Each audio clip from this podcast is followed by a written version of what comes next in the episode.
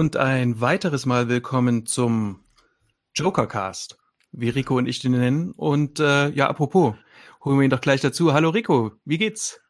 Gut soweit und dir? Ganz gut soweit. Erstmal müssen wir uns natürlich entschuldigen, nämlich dafür, dass wir ähm, tatsächlich ein halbes Jahr gebraucht haben, um hier weiter anzusetzen.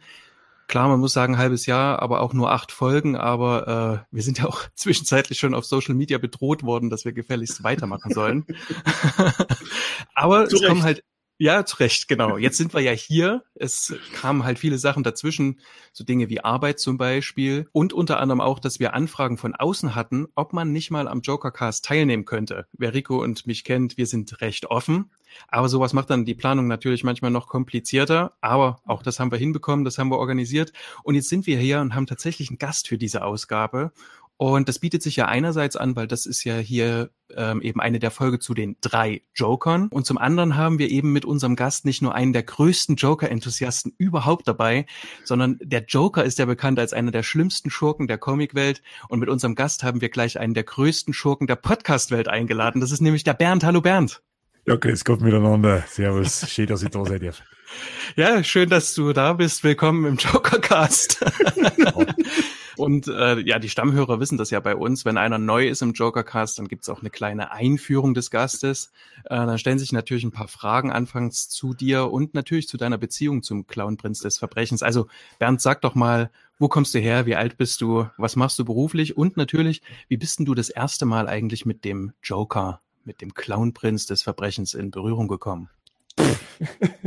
ja, das, also Mensch, ich bin, bin ja doch ein bisschen aufgeregt, gell? So jetzt so auf der, auf der, auf der anderen Seite praktisch. Und das sind jetzt Aha. ganz schön viele Fragen hintereinander gewesen. Könntest du das bitte nochmal Reihenfolge für, also der Reihenfolge nachmachen? Also Name haben wir ja schon, aber wo ja. kommst du her? Wie alt bist du? Was machst du so beruflich? Also ich komme aus dem Münchner Raum. Ich äh, bin auf jeden Fall schon Ü40, ja. Ähm, mhm. Und ich äh, arbeite bei einem großen Privatsender in der, in der Kreativabteilung. Das klingt spannend. Das ist es. Was macht man denn in der Kreativabteilung? Ja, Werbung und sowas. Das heißt, wenn, wenn du für ein großes deutsches äh, TV-Format da mal Werbung draußen siehst, dann kann das sehr gut sein, dass das über meinen Tisch gewandert ist. Sowas wie Bauer sucht Frau oder so Nicht die Region? so ganz. Also äh, weniger Bauern, sage ich mal. Frauen schon eher. ah, sehr interessant. Das finde ich auch und es ist vor allem lustig und von lustig kommen wir immer zum guten Prankster. Ähm, deine erste Berührung mit dem Joker. Also wann bist du das erste Mal so bewusst eigentlich auf den Joker getroffen? Kannst du dich noch erinnern? Das muss ja damit einhergegangen sein, äh, als ich auch auf Batman damals das erste Mal getroffen bin. Das äh, mhm. muss dann eben, wann war es denn, ähm, 86, 87, als eben Batman hält die Welt in Atem ähm, im, als ZDF-Wunschfilm lief. Und da war ja neben dem Katzenweib und dem Pinguin und dem Rätselknacker, war ja dann eben auch der Joker mit dabei. Und das muss dann die erste Begegnung gewesen sein. Ich, er gilt auch für mich praktisch so als der Prototyp für, für den Bett. Ohne geht das gar nicht, weil da bin ich halt einfach auch hingetrimmt worden ähm, über die Jahre. Also angefangen eben mit der 60er äh, Jahre Serie, mit den ersten Comics, die ich dann auch hatte. Da war Batman dann auch ähm, immer gegen den Joker angetreten und dann natürlich der Moment, als ich großer Batman-Fan wurde durch den Burton-Film, wo dann Jack Nicholson als, als Joker zu sehen war. Also es war eine ewige Verbindung immer ähm, Batman und Joker. Das heißt, um den mal vorwegzugreifen, das heißt, wenn jetzt Matt Reeves mehr als einen Film machen darf, dann würdest du gerne auch mal wieder einen Joker sehen, weil irgendwie gehört damit dazu? Ich meine, es sind ja inzwischen auch ein paar Jahre vergangen und ähm, man hat jetzt über die Zeit hinweg auch schon viele Joker-Inkarnationen gesehen. Es gibt auch ganz wahnsinnig viele äh, Joker-Stories in den Comics.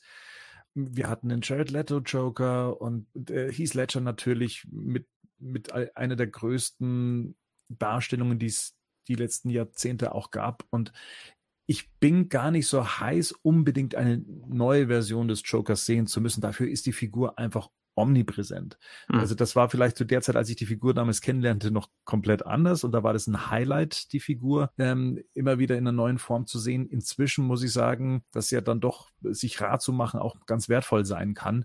Und es muss nicht auf, auf jeden Fall nicht immer sofort sein. Und ähm, dementsprechend finde ich es auch gut, dass er jetzt nicht der Gegner im ersten Film ist. Er muss es auch mhm. für mich gar nicht im zweiten Film sein. Äh, wenn er so das Highlight oder der Abschluss einer Trilogie sein sollte, dann bin ich damit auch vollkommen fein. Das ist für dich so der beste Joker im Film gewesen, sozusagen. Der Frage habe ich mich ja auch schon des Öfteren mal gestellt und äh, da, da schlagen zwei Herzen in der Brust. Das ist einfach mhm. Jack Nicholson, weil ich mit dem aufgewachsen bin einfach als Joker. Das war der Prototyp, das war wie mit Michael Keaton als Batman, wo man einfach sagt, den, den kann ich gar nicht mehr, den kann ich nicht mehr schlecht finden. Also da kann ich mich gar nicht von lösen. Er ist auch was komplett anderes als zum Beispiel Heath Ledger. Und Heath Ledger Heath Ledgers Joker hat mich eben auf eine ganz eigene Art und Weise fasziniert, eben schon im Erwachsenenalter. Dementsprechend sind die zwei für mich gleich auf mit was ich weniger was anfangen kann, dann ist dann tatsächlich die Jared Leto ähm, Interpretation. Damit kann ich so gar nichts anfangen. Also äh, inhaltlich wie eben auch optisch ist es nicht meine Vorstellung des Jokers. Joaquin Phoenix.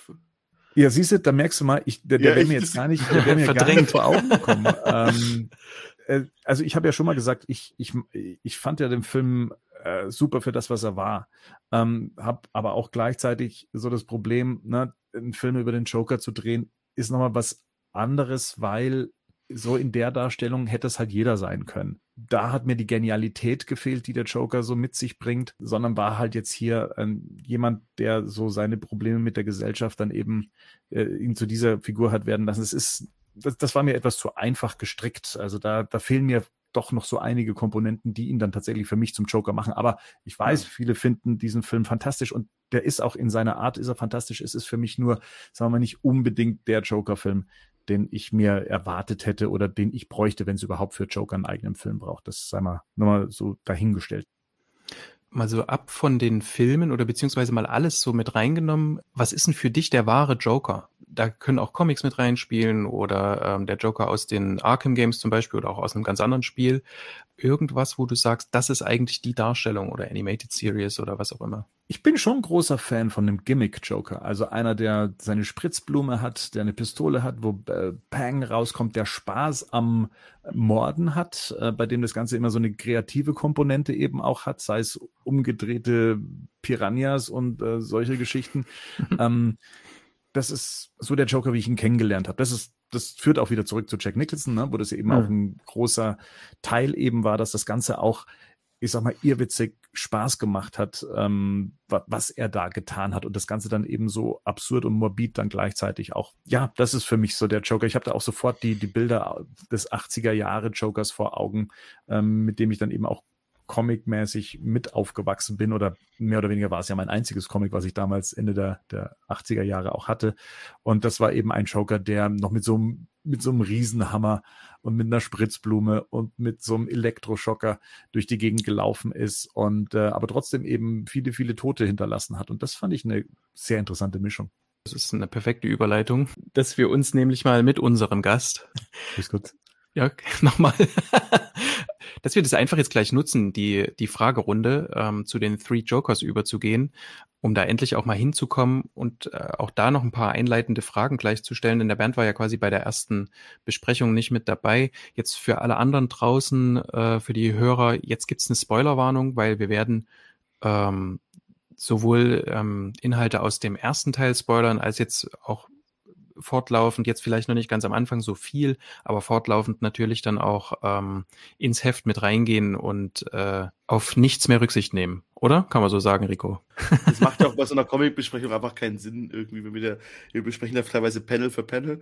Ja. Und ich glaube, man hat mehr Spaß daran, wenn man den Comic gelesen hat oder noch parallel nochmal mit uns mitliest, anstatt den halt, dass wir dann halt dann versuchen, so, zum rumzuwinden. Bernd hat, glaube ich, den dritten Teil noch gar nicht gelesen, so wie ich es weiß, Richtig. oder?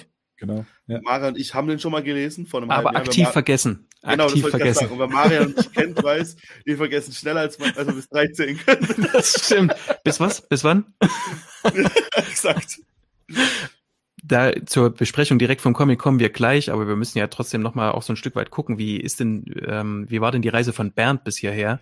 Ähm, wie hast du eigentlich die Hefte ähm, gelesen? Also wir beide haben sie ja digital auf Englisch gelesen, ne? Ja. Ähm, Rico. Hm? Also Heft wäre da auch, glaube ich, äh, über, äh, untertrieben. Es ist, ist ja hier in Albenform bei Panini erschienen, mhm. ähm, auch unter dem DC Black Label.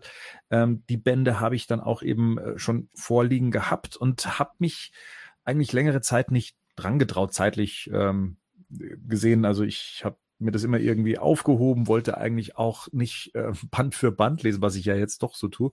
Ähm, sondern wollte das eigentlich in einem Rutsch lesen. Und dann hattet ihr eure Ausgabe schon rausgebracht und weil du gerade meintest, so von wegen, ich wäre nicht mit dabei gewesen, doch für mich war das, als wäre ich mit dabei gewesen, weil ich wollte immer irgendwie noch irgendwas äh, dazu sagen zu der ganzen Nummer. Und ähm, weil ich es eben auch kurz vorher gelesen hatte und ich hatte die Einleitung schon gehört und dann wurde gespoilert, dann habe ich es abgebrochen. Ich fand es aber so spannend und wollte es dann lesen, habe es dann auch getan und ähm, ich habe es zwar schon mal in einer, in, einer, in einer nachfolgenden Ausgabe schon mal gesagt. Für mich hat es das ganze Comic nochmal aufgewertet, äh, euch dann nochmal zuzuhören bei der ganzen Nummer, weil es gibt verschiedene Lesearten von Comics, finde ich. Und das ist uns auch bei unserer Besprechung von The Long Halloween nochmal aufgefallen. Man kann ja. über viele Sachen ganz schnell innerhalb von 20 Minuten drüber lesen und bist dann durch und sagst dann, ah, okay, jetzt habe ich diesen Story-Teil gelesen. Aber wenn man sich das Ganze dann nochmal so genauer anschaut, was da dahinter steckt und wie man es sehen und deuten kann, ob dem jetzt so ist oder nicht, das fand ich super spannend. Und da bin ich dann doch, ich, hab, ich kann mich noch dran erinnern, ich bin da kopfnickend im Auto gesessen und habe mir äh, eure Folge angehört und da war das ja auch alles noch frisch, was ich dann gelesen hatte und dachte mir, ah, okay, ja, stimmt. Und hm, ah, ja, aber hier fehlt mir noch äh, die, habt, habt ihr nicht gesehen, dass da das äh, Flugelheim Museum äh, beziehungsweise das äh, Monarch Theater aus, aus Tim Burtons Batman mit drin war und so weiter. ähm, also, doch, das hatte mich schon angefixt, dann eben auch weiterlesen zu wollen, was ich dann auch gemacht habe. Ich habe dann auch gleich den zweiten Band rausgeholt das war jetzt alles im April. da war der Rico noch mit Corona zu Hause. Ja, da ist jetzt einige Zeit ins Land gegangen seitdem. Ähm, und das war jetzt so auch meine Reise letztendlich. Ich habe es dann heute nochmal gelesen in, in der Vorbereitung. Ähm, also den ersten nochmal durchgeblättert, das zweite Band dann nochmal tatsächlich konkret gelesen und dann eben auch schon so, wie gesagt, sich nochmal ein bisschen genauer angeguckt, ob man nicht noch das ein oder andere aus ein paar Sachen rauslesen könnte. Genau was ich so am ersten Band oder wie ich das erste Band grundsätzlich fand. Ja. Ähm, sag mal eigentlich der Band, das Band? Ich bin mir da immer nicht so ganz ja. sicher. Der Comicband? Ja, der oder das, ja. ähm, ja, ist, man sagt das oder der Comic auch, ne? Ich, ich bin bei der. Also erstmal muss ich sagen, ich finde die Zeichnungen von Jason Fabok, die sind großartig. Also da ja ne, das ist, ist für mich ein Künstler, also das kannst du dann gleich eigentlich auch so neben ähm, The Killing Joke stellen oder ähm, ja. neben äh, Doomsday Clock und äh, solchen Comics, die einfach so schön detailliert und sauber gezeichnet sind. Das ist großartig. Und ich muss sagen, Fabok ist jemand, der ist, der ist glaube ich 36 und ist damit jünger als ich natürlich und hat aber die gleichen Interessen. Ne? Wenn man den so bei Instagram mal und bei, bei Twitter folgt, das ist jemand, der hat Hot Toys Figuren zu, äh, zu Hause, der findet den 89er Batman cool, äh, der hat sogar dieses Hot Toys Batmobil zu Hause ähm, aus den Burton-Filmen. Er mag zurück in die Zukunft äh, und, und steht auf äh, Masters of the Universe, wie ich gesehen habe. Also der hat eigentlich die gleiche Agenda wie ich. Das, das, das fand ich schon mal sehr, sehr sympathisch. Und dass er halt dann eben auch all diese Einflüsse mit in seine Zeichnungen mit reinbringt, das, das fand ich ähm, schon sehr, sehr toll. Insgesamt empfand ich allerdings die erste Ausgabe wie einen Prolog. Also etwas, wo ich noch nicht so ganz wusste, wohin führt mich denn das Ganze. Es war jetzt auch noch nicht, auch nach hinten raus nicht so spannend, dass ich jetzt unbedingt gesagt hätte, ich möchte jetzt das zweite Band ganz schnell lesen. Das war dann, wie gesagt, erst nach eurer Besprechung dann soweit selber dachte ich mir, okay, hier baut sich das Ganze gerade erst auf. Die Figuren werden nochmal so ne, aufs, aufs Schachbrett dann eben gesetzt. Mehr passiert hier noch nicht. Und ich hoffe, dass dann eben in den noch zwei übrig bleibenden Bänden dann auch das Ganze an Fahrt aufnimmt ähm, und wir dann stärker zu der, zu der Frage kommen, was steckt denn hinter diesen drei Jokern, von dem ja einer schon äh, dann die Bühne verlassen hatte. Das war mhm. ja dann ja auch der Stand wo wir stehen geblieben sind. Mhm. Wie fandest du das? Also diesen, äh, diesen Cliffhanger, das war ja was, wo Rico und ich zuletzt gesagt hatten, das ist ja, ähm, das war schon irgendwie krass, ne? Also auch ähm, die Szene, die, die letzte Szene, ne, mit Jason, ähm, ja. Batgirl und äh, dem Joker, wie er ihn provoziert hat und dann, ne, hat er ihn tatsächlich erschossen. Ich hatte es überhaupt nicht erwartet, ich habe es nicht kommen sehen tatsächlich. Wie war's für dich? Also doch, erwartet habe ich es tatsächlich schon. Also erstens Krass. mal, weil man bei drei Jokern, die da sind, das einfach machen kann. Also das war, also es scheint dann irgendjemand ja übrig zu bleiben. Irgendwie hat es hat's irgendwie in die Logik dieses Prinzips reingepasst, dass sich man sich irgendwann von einem Joker man sich trennen wird. Das hm. hat mich komischerweise nicht überrascht, besonders bei jemandem wie wie Jason Todd, der die ganze Zeit mit Knarren durch die Gegend läuft und da ja anscheinend nicht so ähm, so eine Berührungsangst eben äh, damit hat. Und hm. was ich aber ganz krass fand, war dann tatsächlich das, was man dieser Storyline von damals noch hinzugefügt hat, eben diese Komponente, von der man ja bis dahin nichts wusste, Jason Todd bereit gewesen wäre, na, den Tod vor Augen zu sagen, hey Joker, ich, ich würde auch, wenn ich leben darf, mich äh, eben dir verschreiben und ich wäre dein Robin.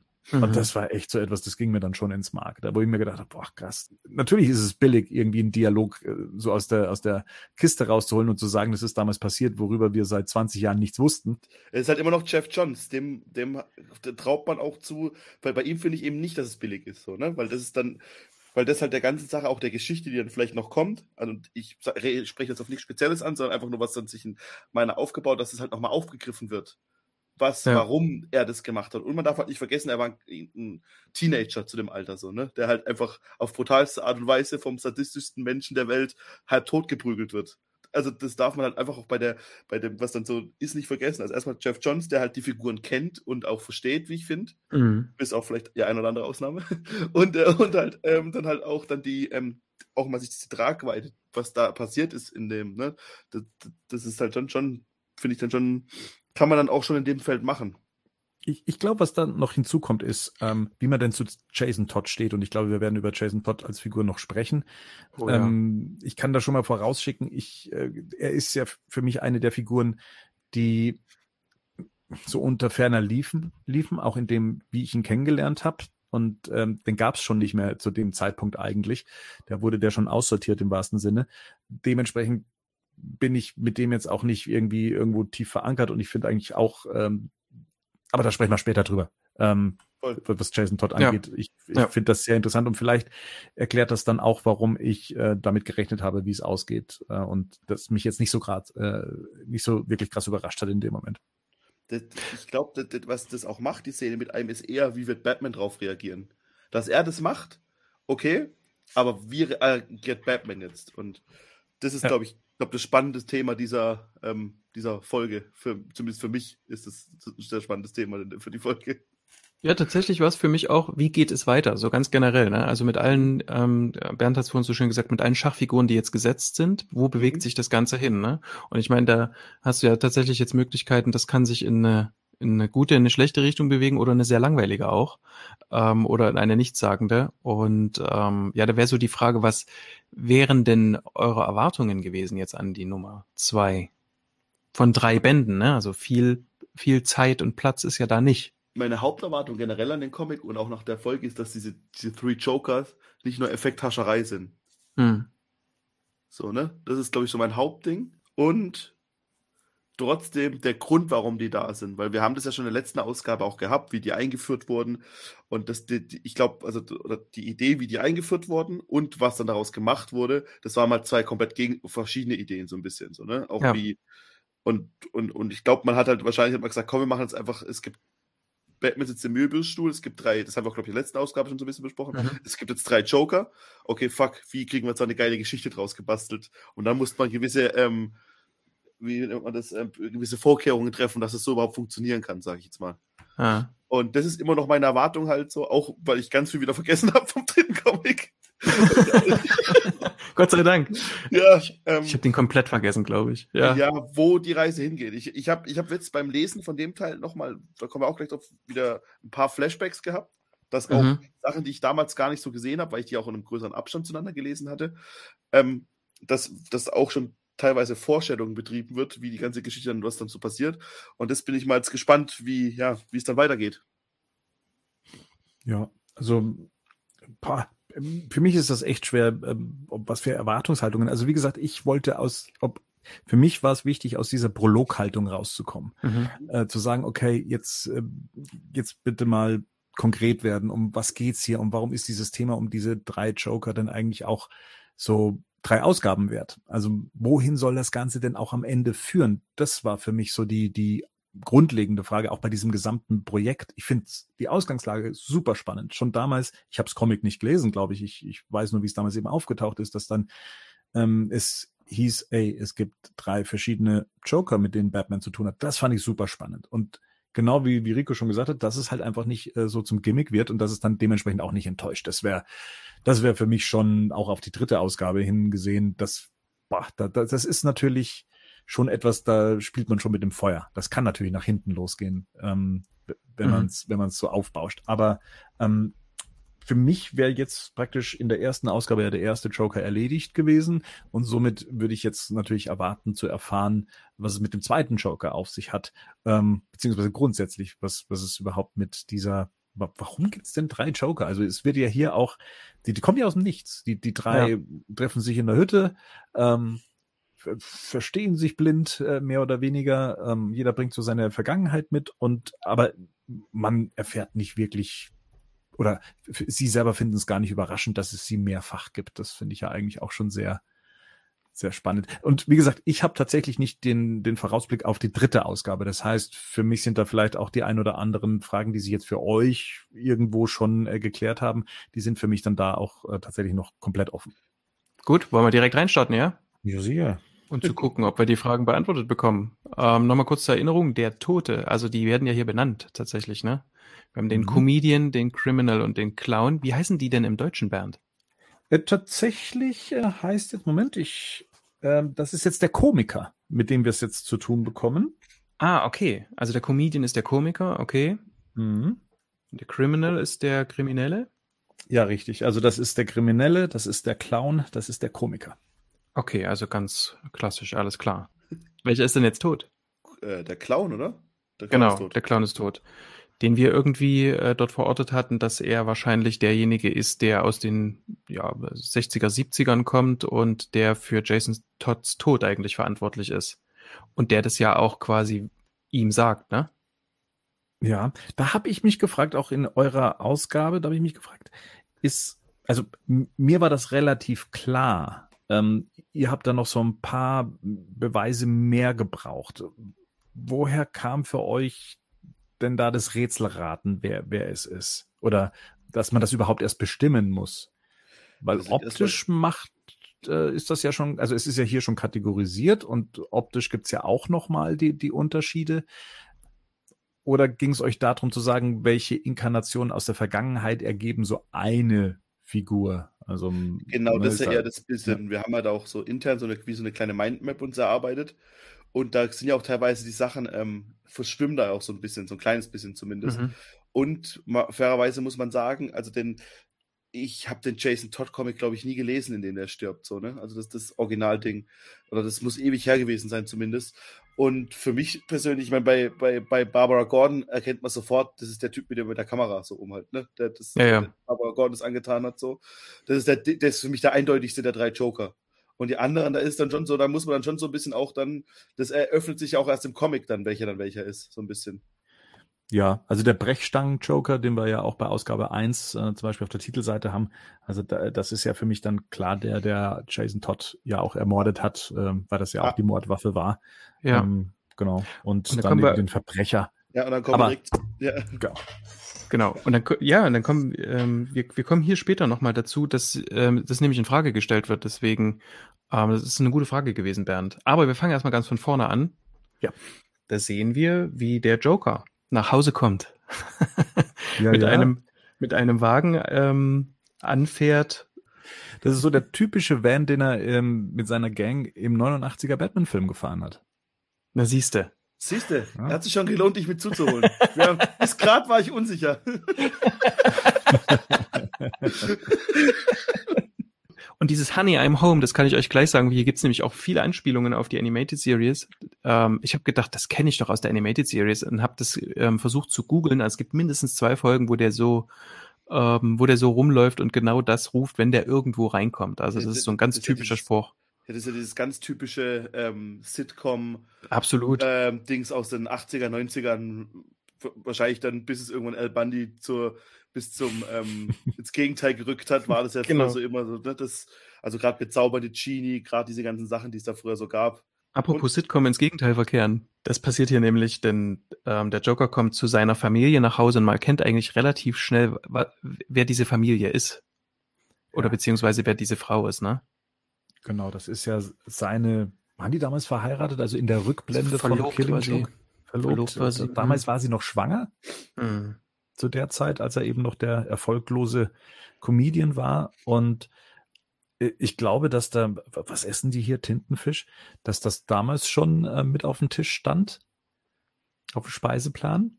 Und man erkennt sie daran, dass, ähm, finde ich, an diesem, an diesem Lächeln, was sie aufgezeichnet bekommen hat. Ähm, ich glaube, das wird hier nochmal extra betont, dass selbst wenn sie nicht wirklich lächelt, dass sie praktisch hier so diese Lachfalten ähm, gemalt äh, äh bekommen hat. Das hat Boland damals auch schon auf diese Art gezeichnet. Also sie ist tatsächlich dann recht schnell wiederzuerkennen, finde ich. Das ist halt auch ein sehr angstverzerrtes ähm, Lachen. So, ne? Absolut. Nur nichts Falsches jetzt machen. So, und das ist, zieht sich ja durch diese ganze Sequenz durch.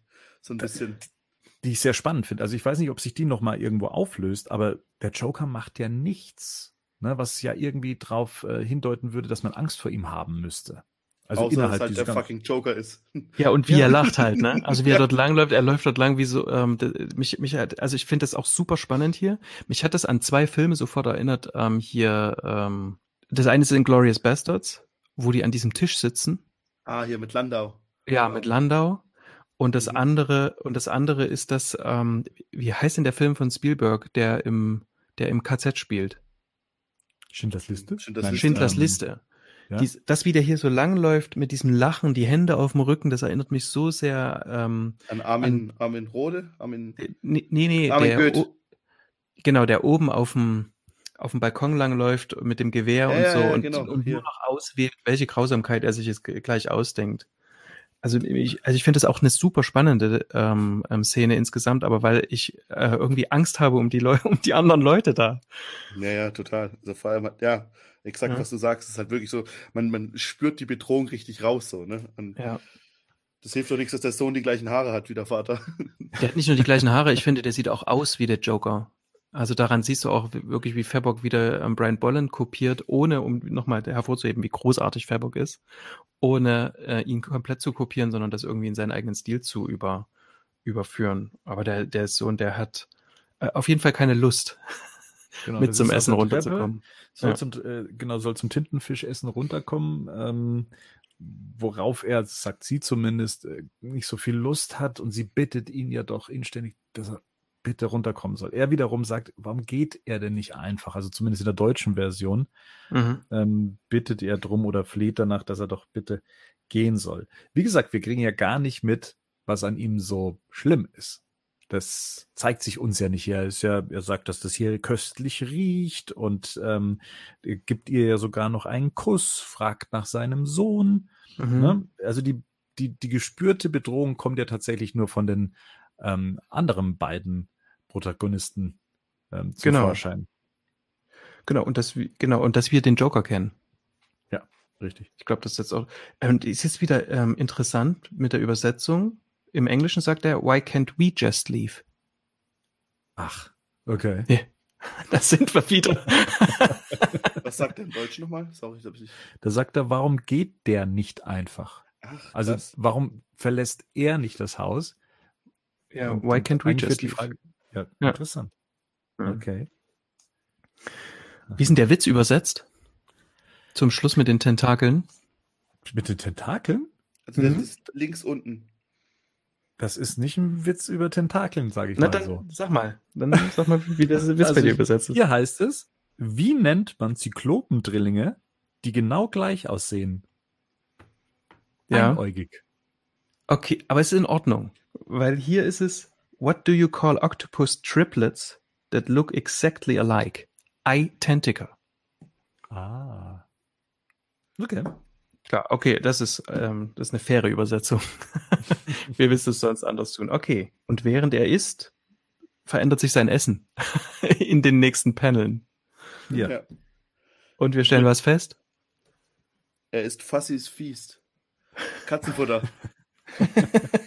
ja, also dass er sich da so seine Familie nachgebaut hat anhand ja. eines nur noch einarmigen Teddys und ähm, ja, da bin ich dann auch auf die, ähm, hier im Deutschen ist es, ist es ja eine, eine Sie, also eine, eine Puppe, eine Schaufensterpuppe, die da sitzt, die dann seine, äh, seine Frauen beziehungsweise mhm. seine Familie ja darstellen soll. Mich hat es so ein bisschen auch an ähm, Suicide Squad erinnert, den ersten, an die Endsequenz, wenn sich Harley Quinn vorstellt, wie denn das perfekte Leben für sie gelaufen wäre, zusammen mit dem Joker. Ne? Es ist ja eine ähnliche Geschichte, dass man sich, dass er sich vorstellen könnte, das wäre sein Leben als Joker mit Familie gewesen. Mhm. Mit Kind, mit allem drum und dran. Ja. Und er Zuerst, hat halt eben ja. dieses, dieses Essen mit sich selbst, ähm, weil er ja auch gefragt wird von ähm, dem kriminellen Joker, ähm, was er denn da überhaupt tut und mit wem er denn da jetzt überhaupt ist. Und er meint eben mit sich selbst, also die Selbsterkenntnis, dass er alleine ist.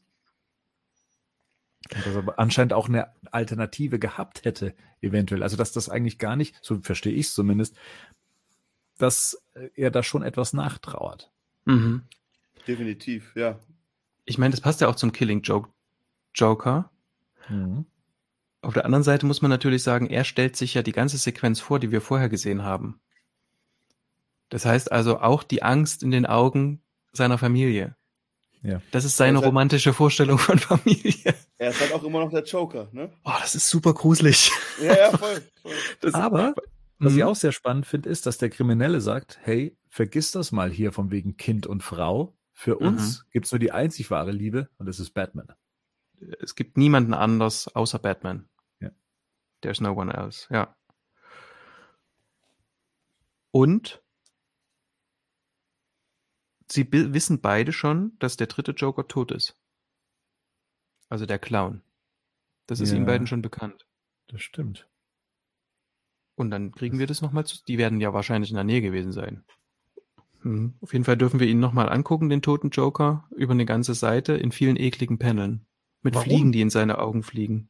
Das habe ich mich heute nochmal gefragt, warum? Also klar, wir, wir sehen das erstmal, wir sehen den ne, das, das Hirn, das Blut, das Lachen, äh, was stecken geblieben ist, den auf dem Boden liegenden toten Joker. In vielen, vielen Panels, wie du schon sagst, und in einer Fliegenoptik, wie eine Fliege den Joker wahrnimmt. Und dann fliegt eine Fliege auf den Joker, dann noch eine zweite Fliege auf den Joker und dann kommt noch eine dritte Fliege, die auf den Joker fliegt. Hat das eine Bedeutung? Also es ist so bedeutungsvoll inszeniert, dass ich mir denke, steckt da jetzt was dahinter, was ich gerade nicht sehe? Ich glaube, das liegt an dem Satz, dem letzten, der ganz unten zu sehen ist. Is it the real Joker? Ich glaube, das soll wie so eine Kamerafahrt halt auf diese Figur sein und dann, dass halt der aus dem Off gefragt, wer auch immer es jetzt sein soll, ob es jetzt hier ähm, der Criminal ist oder Batman oder wer auch immer. Die Frage, die man sich selber stellt, ist es der, der real Joker? Ich glaube, darum dreht sich so ein bisschen so, ne? Der Dialog selber, also ist das äh, der echte Joker? Die Frage gehört ja eigentlich inhaltlich zur nächsten Seite. Ne? Das, weil da ja auch die Antwort kommt, das ist nicht der Joker. Also genau. da haben wir ja Commissioner Gordon stehen, es regnet, ähm, hat ein paar äh, Polizisten noch um sie rum und sie stehen vor einem Haus, ähm, in dem äh, Hunde kläffen, also nicht nur kläffen, ähm, sondern Lachen. Die, die, sind, die, haben, die haben den Blutdurst praktisch. Und das sind jokerisierte ähm, Hunde, kann man schon sagen, oder? Rottweiler. Ah, ja, klar, okay. Das hatte ich erst gar nicht als, als sowas erkannt. Also okay. Mhm. Das sind wir wieder bei, bei deinen Piranha-Fischen von vorhin. Ja, ja richtig, genau. Ähm, Hier würde mich auch die Übersetzung interessieren. Äh, ich, bei mir steht, rufen Sie die Tierkontrolle, sagt Batman, der ja reingegangen ist, um die Tiere äh, ruhig zu stellen. Call Animal Control. Mhm. Was ist Tierkontrolle? Gibt's nicht. Hier, Stimmt. Du willst auch hier, aber wie nennt man das denn hier? Das Tierheim? Ist Tieramt, wollte ich jetzt gerade sagen, das gibt's überhaupt nicht. das ist das Amt für und dann kommt irgendein ähm, hm, hm Schutz. Veterinäramt ja. oder sowas? Ja, Veterinäramt. Nee, warte mal, weil Veterinäramt ist ja auch für Gastro. Äh, ja, aber ja. halt. Ja, das, das würde glaub, passen. Animal Control gibt's halt einfach in, in, in Deutschland so nicht. Da kannst mhm. ja, wenn da Hunde rumstreuen, dann kommt so ein Typ und jagt in den USA. Das kennt man aus allen möglichen Filmen und kommt dann mit so einem, mit so einer Schlinge und so einem Stock und nimmt den Hund dann halt mit. Aber das hast du halt in Deutschland nicht wirklich sowas. Ne? Also hier gibt es auch keine Straßenhunde einfach. Oder selten. Was es hier aber gibt, ist eine Leiche mhm. ähm, an einem Tatort. Und das ist nicht irgendeine Leiche, sondern das ist ein Richter. äh, der dafür gesorgt hat, jetzt wissen wir endlich auch mal, warum die Leute aus Arkham schnell entkommen, der dafür gesorgt hat, dass Leute, die eigentlich zum Beispiel nach Blackgate müssen, nach Arkham gekommen sind, weil dort die Sicherheitsvorkehrungen nicht so, weil die dort lasch sind, ne? Ähm, das macht Jeff Johns übrigens immer mal und das macht er, finde ich, auch ziemlich gut. Immer mal so Sachen, die so im allgemeinen Kanon, die man sich einfach so als Batman-Fan einfach so zunickt, wie ja, ja, kommt wieder, mhm. kommt wieder aus, aus Arkham raus, klar, zum tausendsten Mal und so. Es wird einfach mal, es wird einfach mal kurz mit erklärt. Ne? Ja. Ohne dass sie, ohne dass man das jetzt, äh, also dass es über Zeilen geht oder so, sondern nur noch mal ganz kurz hier, der hat das und das gemacht. Es gibt halt Richter, die machen das so. Das ist gutes World Explaining. Ja, weil, weil richtig.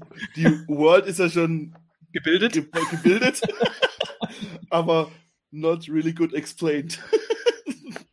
ja, das, müssen also, das wir jetzt cool. hier schon müssen wir jetzt hier schon verstehen, warum der ermordet wurde oder zerfleischt wurde, wie es hier äh, benannt ist? Mhm. Also nicht. Nö. Nö. Wir sind hier an einem Tatort, an dem versucht, äh, Batman aufzuklären. Mit dem Commissioner. Okay, es wird auch noch mal gezeigt, dass ein Gebiss auf dem Tisch liegt. Mhm. Das ist jetzt, es ist jetzt, sind jetzt aber nicht die dritten, oder? Hm, das ist ein, das ist so ein Spaßgebiss wie von Joker. Das hat auch so eine, ähm, so eine Dings links dran, weißt du, so ein Gelenk. So eine, ja, ja. so eine Feder, ja. Also Spa Gebisse, äh, echte Gebisse sehen ja nicht so aus, wie du bekommst, mit so Zahnfleisch und so dran. Ich denke auch die lachenden Hunde ähm, sind recht eindeutig. Gut. Wer dort vor Ort war. Nein, also das, das war mir schon klar. Nee, ich dachte nur, ob es dann irgendwie was Besonderes ist, dann eben, dass dieses Gebiss da liegt. Ich denke mal, so ein Richter wird sich halt nicht so ein Spaßobjekt auf seinen naja, Tisch was stellen. Steht denn, was steht denn hier über dir, über dem Gebiss bei dir? Ach ja, stimmt. Die beißen keinen, steht hier. Wunderbar. Die beißen keine mehr. Das, da geht ja, die Hunde, aber da ist auch wieder halt so grafisches Stilmittel, noch die Dinger mit reinzubauen vom Joker. Das, das, das, das war, hatten wir auch in der ersten Ausgabe schon, dass da wurde einfach mal zwei Seiten damit verschwendet werden, dass irgendwie Batman zu seinem Wayne Manor kommt oder so, keine Ahnung. Und oder das, halt das, dass der Joker in den Wald fährt mit einem Auto, zwei Seiten lang. Ja, eben, genau. Das ist halt, das ist halt schon sehr filmisch alles gemacht und mhm. manche würden es verschwenderisch nennen. Aber ich finde es eigentlich geil, weil das halt die Geschichte so, also das, das saugt dann halt richtig in die Geschichte rein, so. Das ist, das finde ich dann schon ganz cool. Wir haben jetzt, wir waren jetzt, du warst ja nicht dabei. Wie gefällt dir denn Batmans Bad Design und Batgirls Bad Design? Oh ja. Da warst du ja nicht dabei, da konntest du nichts dazu sagen. Ähm, also Batman ist ja hier auch so ein, so ein Amalgam aus äh, einer Comicdarstellung und eben Elementen des Burton Batman, was die mhm. Handschuhe angeht, was die Stiefel angeht, was den Gürtel angeht, was das Emblem angeht. Also es ist für mich eine, ist für mich eine super Mischung. Also erinnert mich auch so ein bisschen an den äh, Batman Erde 1 mhm. Batman. Ja. Ähm, und ich, ich finde, ich mag die Darstellung wahnsinnig gerne, eben gerade, weil sie so ein, so ein Zunicken für den 89er Batman darstellt.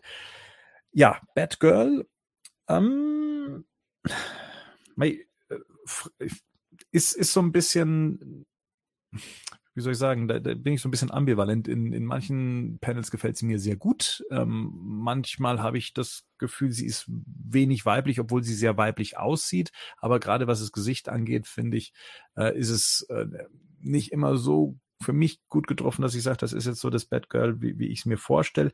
Es ist ein, vom Kostüm her ist es eine gute Mischung aus dem klassischen Batgirl-Kostüm, wie ich es mir vorstellen würde. Ähm, aber mehr kann ich jetzt dazu eigentlich auch gar nicht sagen, außer dass mir manchmal auffällt, dass sie mir dann doch zu wenig nach einem Bad Girl aussieht. Ähm, ja. Interessant. Weil ich wollte gerade nämlich sagen, man merkt schon, dass deutlich, dass die von einem Mann gezeichnet wurde. so, also gerade in den Bildern, wo du halt ihren ganzen Körper siehst und so, das ist, ja. Ja, äh, körperlich auf jeden Fall. Auf jeden Fall. Also auch ja. wie sie sich äh, darstellt und ne, bei mir geht es tatsächlich ums Gesicht. Mhm. Ich bin so jemand, ich gucke aufs Gesicht. Ja. Ich, ja, okay. Aber ich, äh, da, da muss ich auch nochmal, äh, also, ne, ähm, Rico und ich, wir haben auch schon ähm, Batman Catwoman äh, gelesen, ein paar Bände davon. Und der Clayman, der das zeichnet, ähm, da musst du echt aufpassen, dass du nicht ständig ein, ähm, irgendwo ein Po im Gesicht hast von irgendeiner, von irgendeiner Dame. Ne? Also da sind Frauen schon sehr so gezeichnet, wie Männer eigentlich in den 90ern über Frauen gedacht haben. Ist Sagen halt mal so. echt unangenehm, das in öffentlichen Plätzen zu lesen. Sowas. Ja, genau, das meine ich. Und das finde ich hier nicht. Ich finde das ja. hier nicht. Okay. Muss man, muss man dazu sagen, ja? Da möchte ich gleich mal fragen, also generell meine ich, dass Fabok die Figuren oder auch jetzt auch hier in dieser Reihe, das ist ja am Best of. Ne? Das ist ja wie ja. so das Beste ja. aus allen Welten mal versucht ja. hier mit reinzubringen. Und selbiges gilt ja für äh, James Gordon, finde ich. Mhm. Oder ist es aktuell noch so, dass er einen Hut trägt zum Beispiel und dass er den Columbo-Mantel trägt? Also all das, wie man ihn so, wie man ihn so äh, fast schon, wie, wie soll man sagen, ähm, klischeehaft kennt ist man da nicht in der, in der regulären Serie eigentlich schon eher ein bisschen weiter? Nein. Oh, da müsste man jetzt sehr, da müsste man jetzt sehr spoilen, was mit okay. James Gordon gerade ist. Alles klar, gut, dann, dann lassen wir das. Aber, aber, aber da hat er graues Haar. Er hat graues, weißes Haar, auf jeden Fall. Hm. Aber gerade bei Batman Catwoman, was ja auch Elseworld eher ist, da hm. sieht er auch schon ähnlich aus, so, ne? Also, es ist schon sein festes Design, so, ne? Also, das. Da darf man immer mal hin und zurückspringen, meinst du? Ja. ähm, ich finde auch bei Batgirl, ich mag Batgirl mehr, wenn die einen Comic-Bookieren Stil hat. Also wenn die so ein graues Kostüm anhat und wenn das nicht so, nicht so echt aussieht. Aber hier finde ich, passt halt eben zu dem Stil von Batman. Ja. Also sonst würde das überhaupt nicht reinpassen. Ich, genau.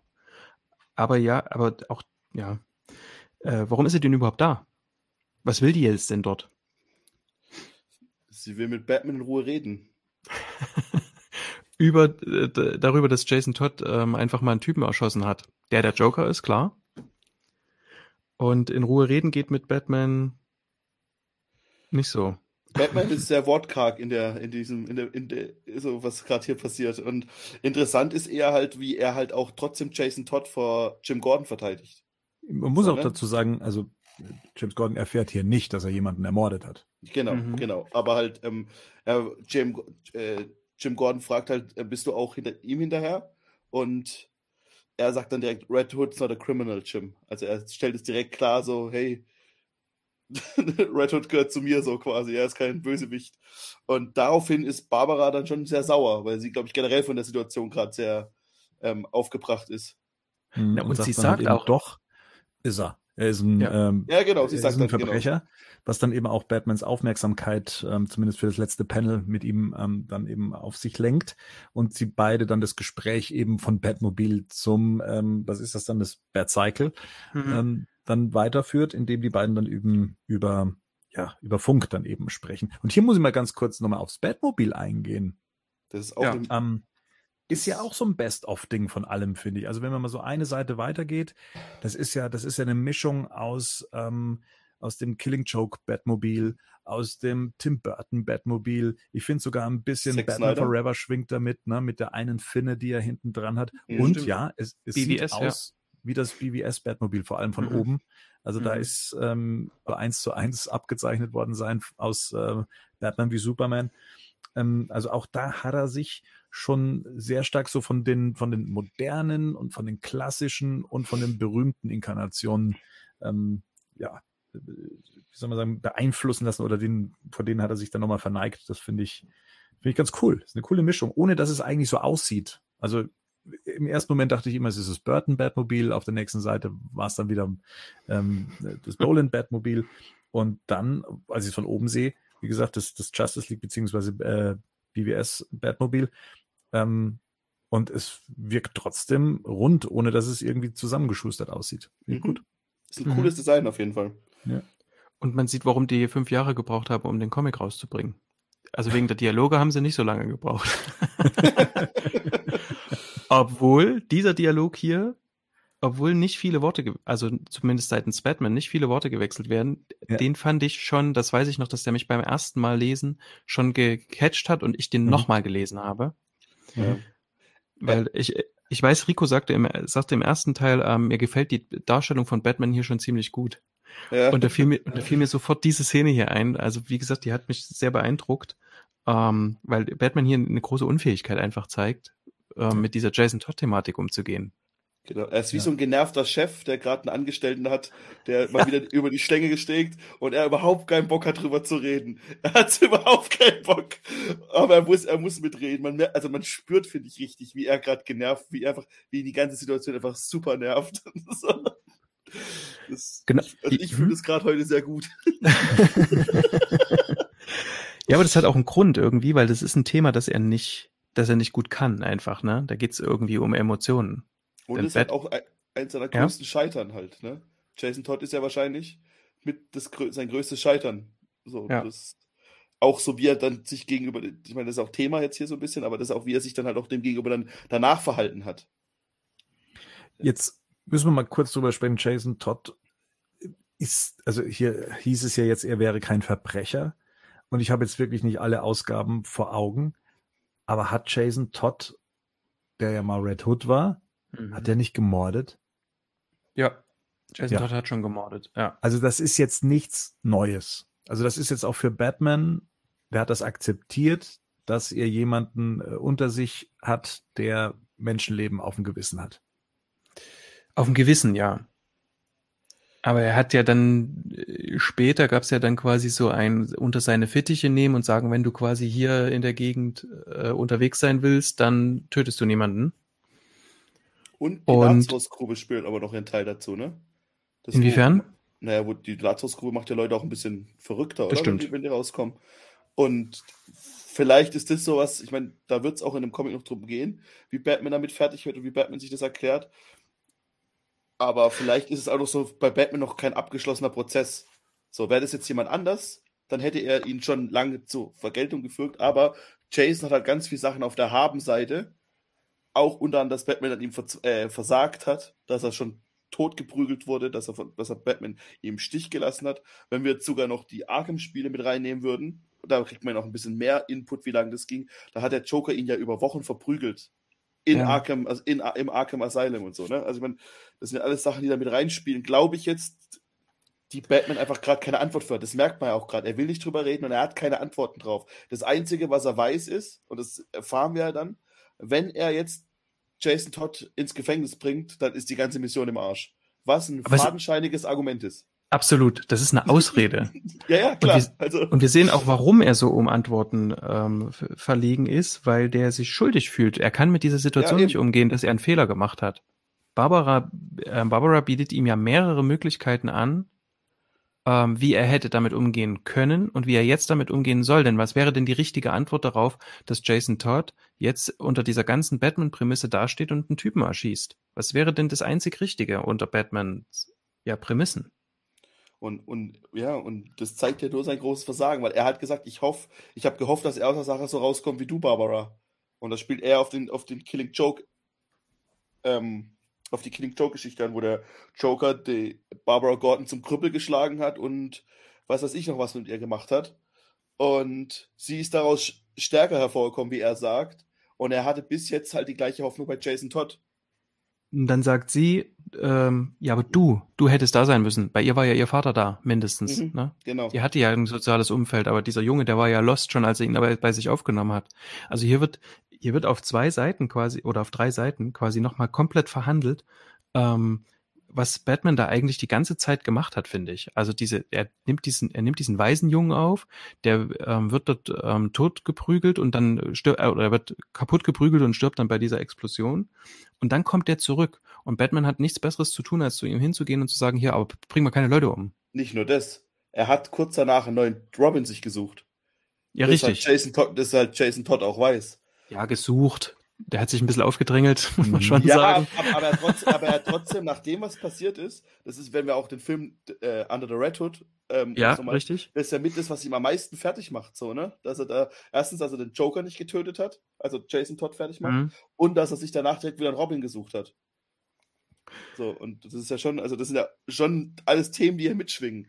Deswegen, ja. Batman hat schon recht, das ist schon so ein Best-of aus allen äh, Batman-Geschichten, die relevant waren wahrscheinlich die letzten 15, 20 Jahre, aber ganz gut zusammengesponnen, wie ich Absolut. jetzt im Moment finde. Also ja.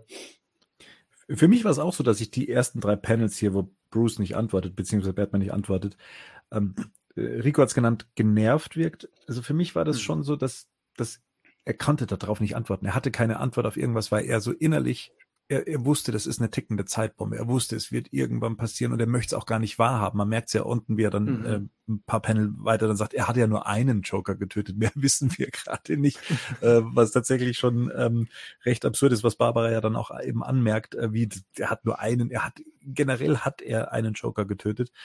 Ähm, ja, und äh, Marian hat ja auch die Frage gestellt, was wird jetzt Batman eigentlich machen? Ja, er würde ihn wahrscheinlich auch aus dem Verkehr ziehen. Ne? Er wird Absolut. Jetzt, ne? Und das passiert jetzt erstmal nicht. Ich finde aber auch den, den Abschluss, also von wegen, dass er gehofft hätte, dass er mehr wäre, also mehr wie Barbara wäre. Also wahrscheinlich ist damit gemeint, dass die Entwicklung genauso läuft nach, nach so einem Vorfall, ähm, nach so einem einschneidenden, ähm, dass es so eine positive Entwicklung gibt.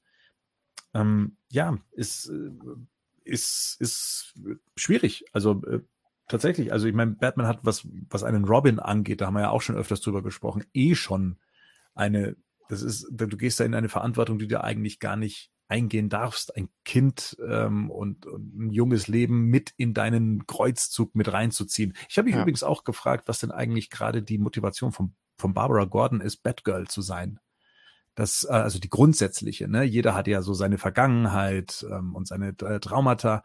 Und ich glaube, sie macht das ja eigentlich so eigentlich aus, aus einem eigenen Antrieb heraus, ohne dass da jetzt ein großes Trauma dahinter steht. Sie ist ja auch ähm, eigentlich der treueste Begleiter von Bruce, ne?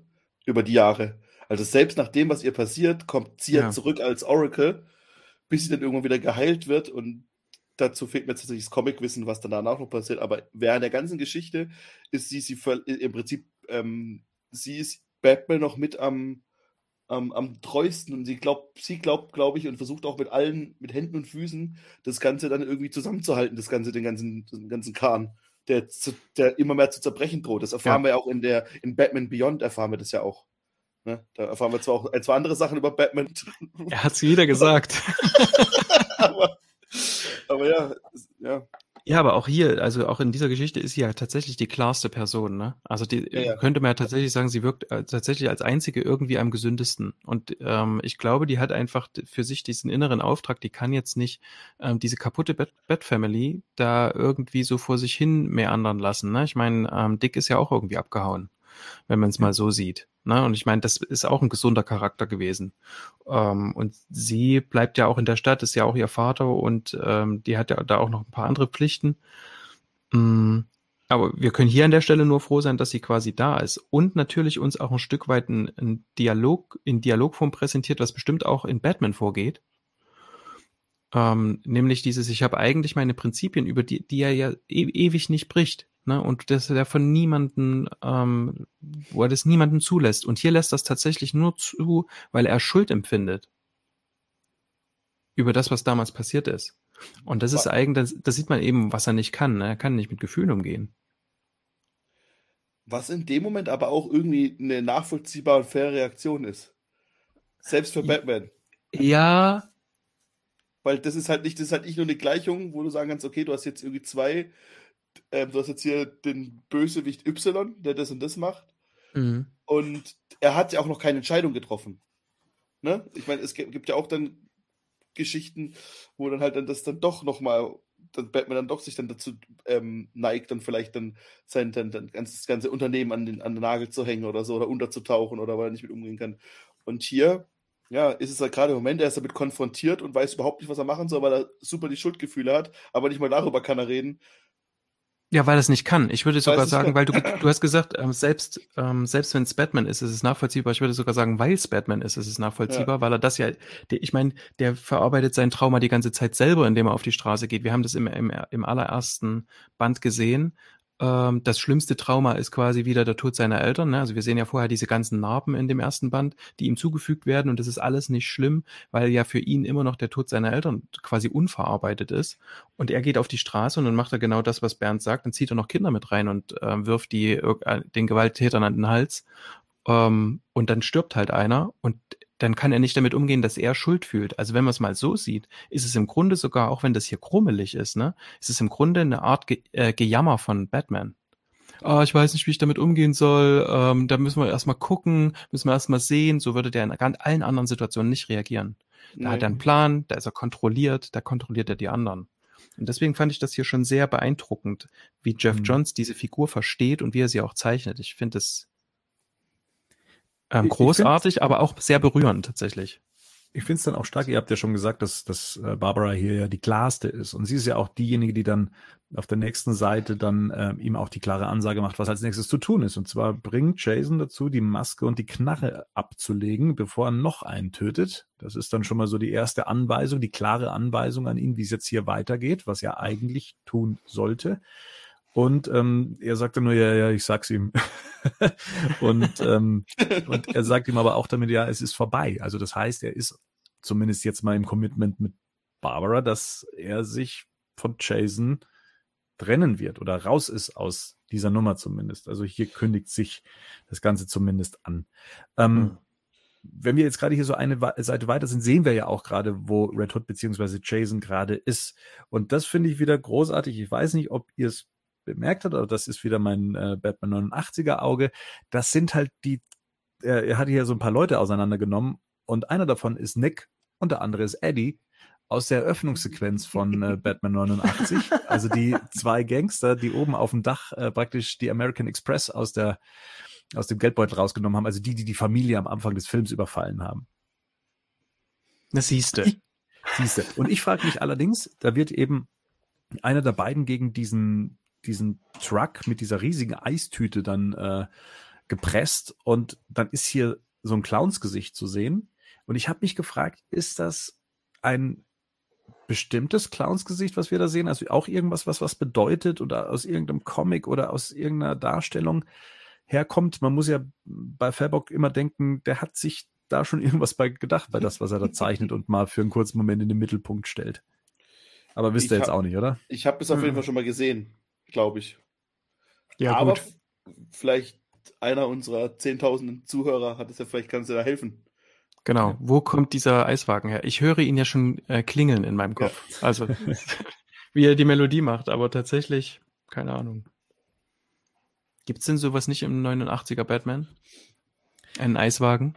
Also, es ist der gleiche Truck, also der gleiche Van, wie der Joker praktisch auf, der, auf dem ersten Panel mhm. gefahren hat, auf der ersten mhm. Seite, also beziehungsweise wie es dann eben in Batman 89 gefahren worden ist, nur hier eben als, ähm, ja, als, als Eiswagen. Mhm. Ähm, nicht in Joker-Farben. Hm. Aber nee, mir kommt der auch so bekannt vor. Der Wagen an sich kommt mir so bekannt vor, als hätte er eine bestimmte Bedeutung. Vielleicht ist er aus der 60er-Serie. Kam da vielleicht mal sowas vor? Keine Ahnung. Das sieht so Gary Frank-mäßig aus. Also irgendwie aus anderen Jeff Johns ähm, Sachen. Batman Erde 1, keine Ahnung. Hm. Na so, gut. Barbara und, ähm, und Bruce Batman. sind auf dem Weg nach Blackgate. Und Blackgate ist schon sehr beeindruckendes Gebäude, oder?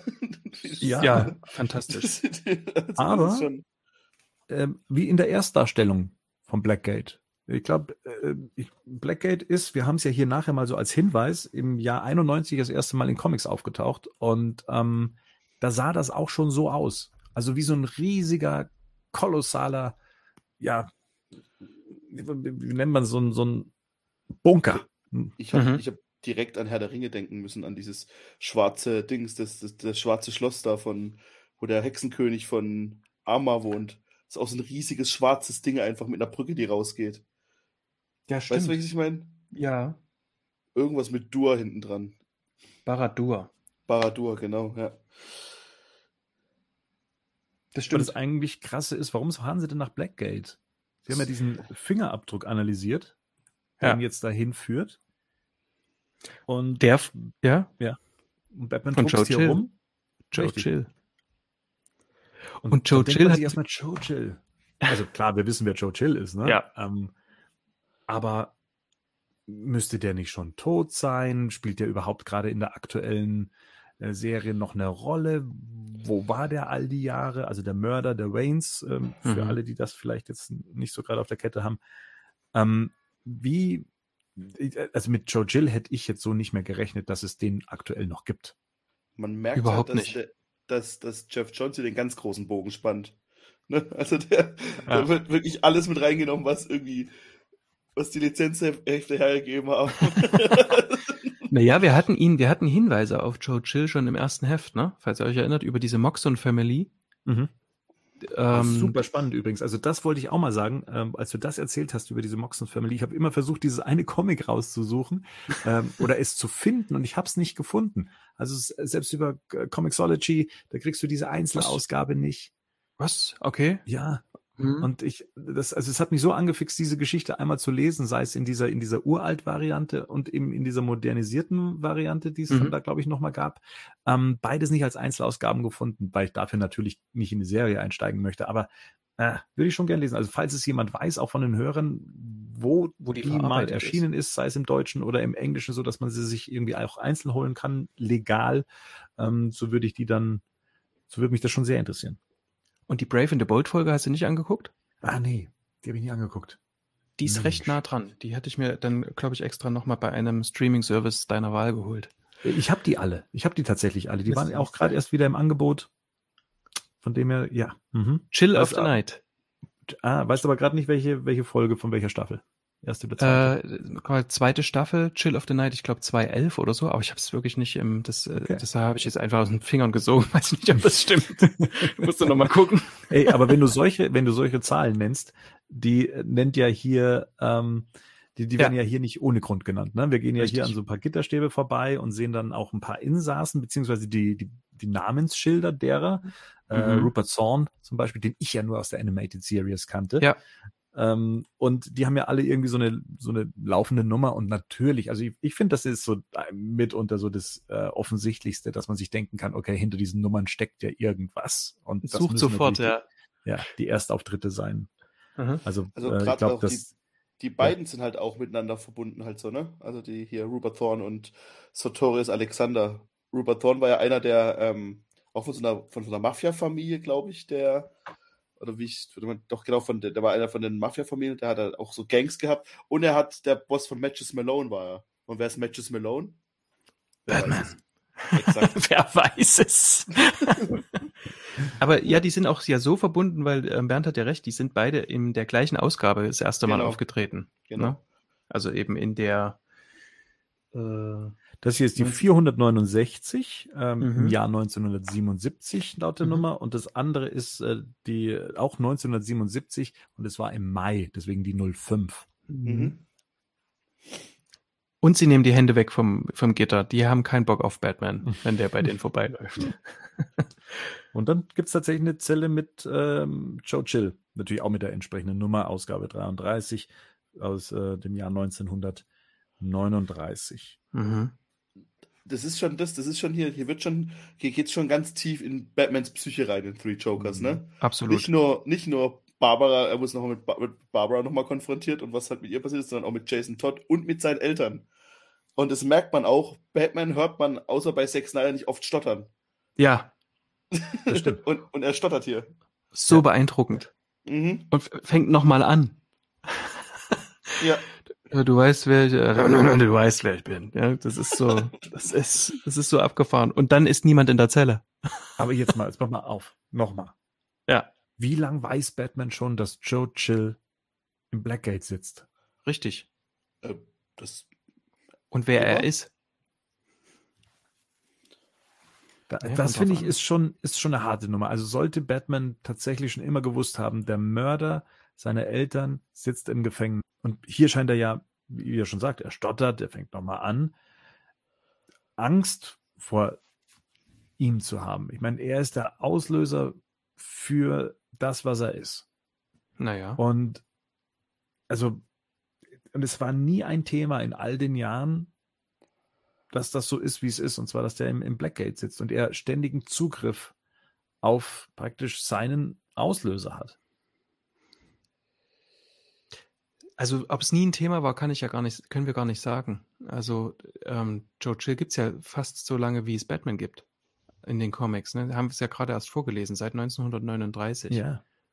Ähm, in, dieser, in diesem Comic, in diesem Einzelheft, was du suchst, war es ja auch so, dass ähm, Joe Chill bekannt ist als der Mörder der Waynes.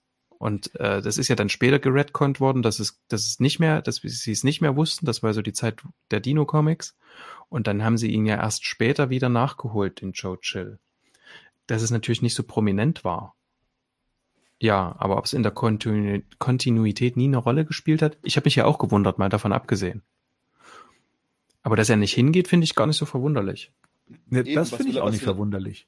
Aber ja. ich finde den Status quo von Joe Chill, also ich dachte, der wäre, ja, e, e, eben, ich weiß es nicht. Ich weiß es nicht, wie es in der laufenden mhm. Serie ist, wie der aktuelle Status ist um, um Joe Chill, wie der in den Comics, ist der ums Leben gekommen? Hm. Ähm, oder wie jetzt eben hier ist, der in Blackgate dann eben gelandet. Ist dann damit Batmans Ziel eigentlich erreicht? Da hat man uns ja auch schon mal in einem anderen Badcast äh, drüber unterhalten, endet Batmans Mission eigentlich mit, ne, den, der, mit der Rache an seine Eltern, also seine Eltern gerecht zu haben, sozusagen. Ähm, ja, aber auf jeden Fall ähm, sagt er hier, wir müssen reden und zwar sofort. Und er tritt dann auch äh, beeindruckenderweise diese Tür auf und das wieder dieser wunderschöne Stiefel aus äh, Tim Burtons Batman. und niemand ist da.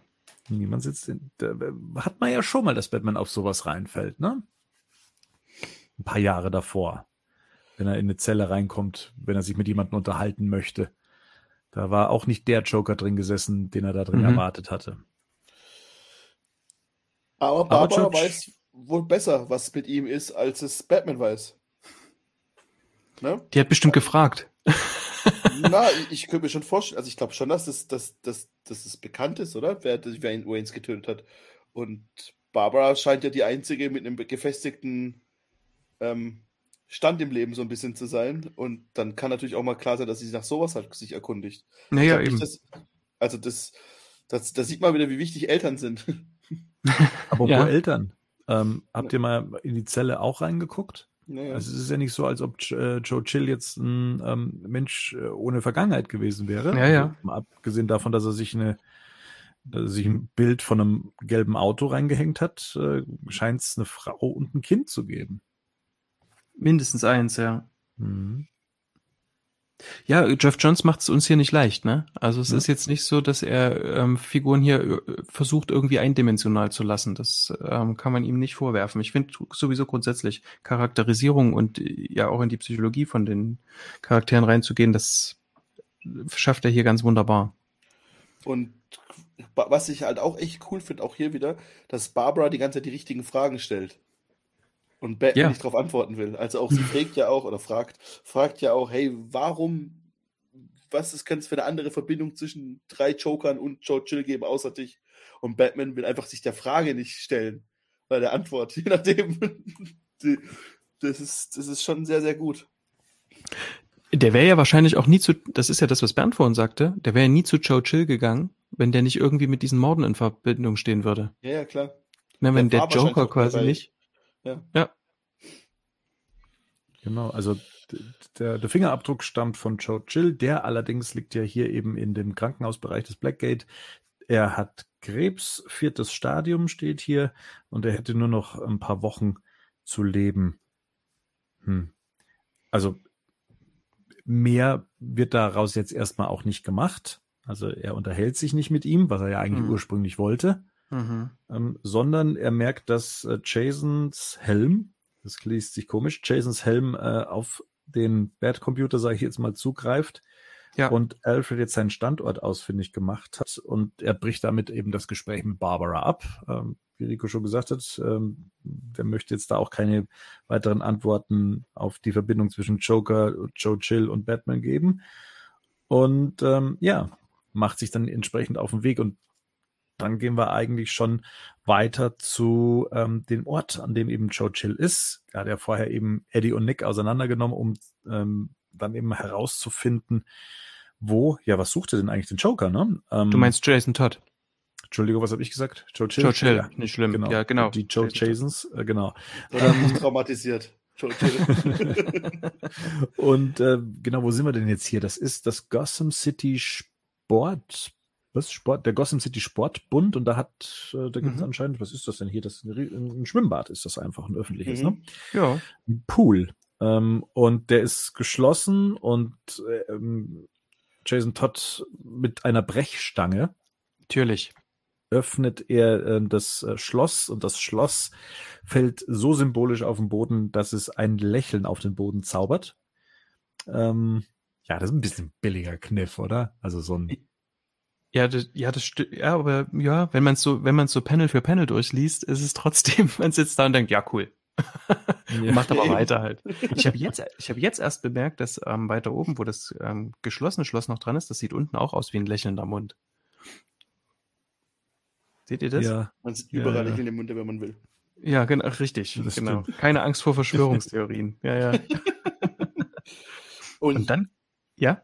Und dann, was, was er dann in dem Pool entdeckt, ist schon Horror. ziemlich abstoßend und Horror und schlimm und ja. ja.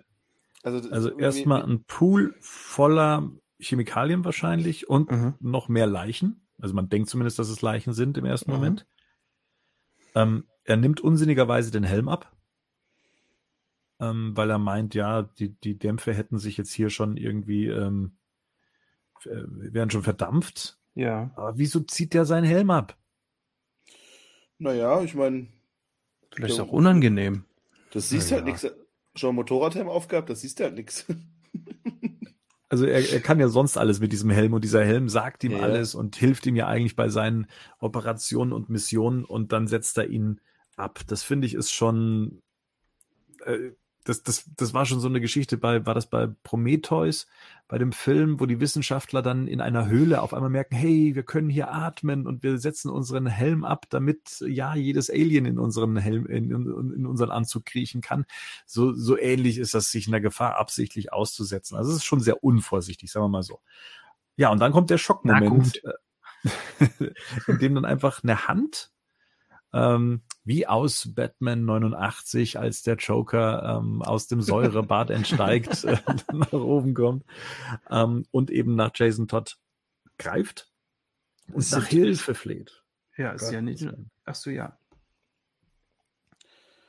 Ist halt Einer schon auch, hm. ja, ja, hm ist halt schon auch eine sehr verstörende Szene, so, ne? Weil man auch nicht weiß, ist, ist es noch Mensch, ist es kein Mensch mehr?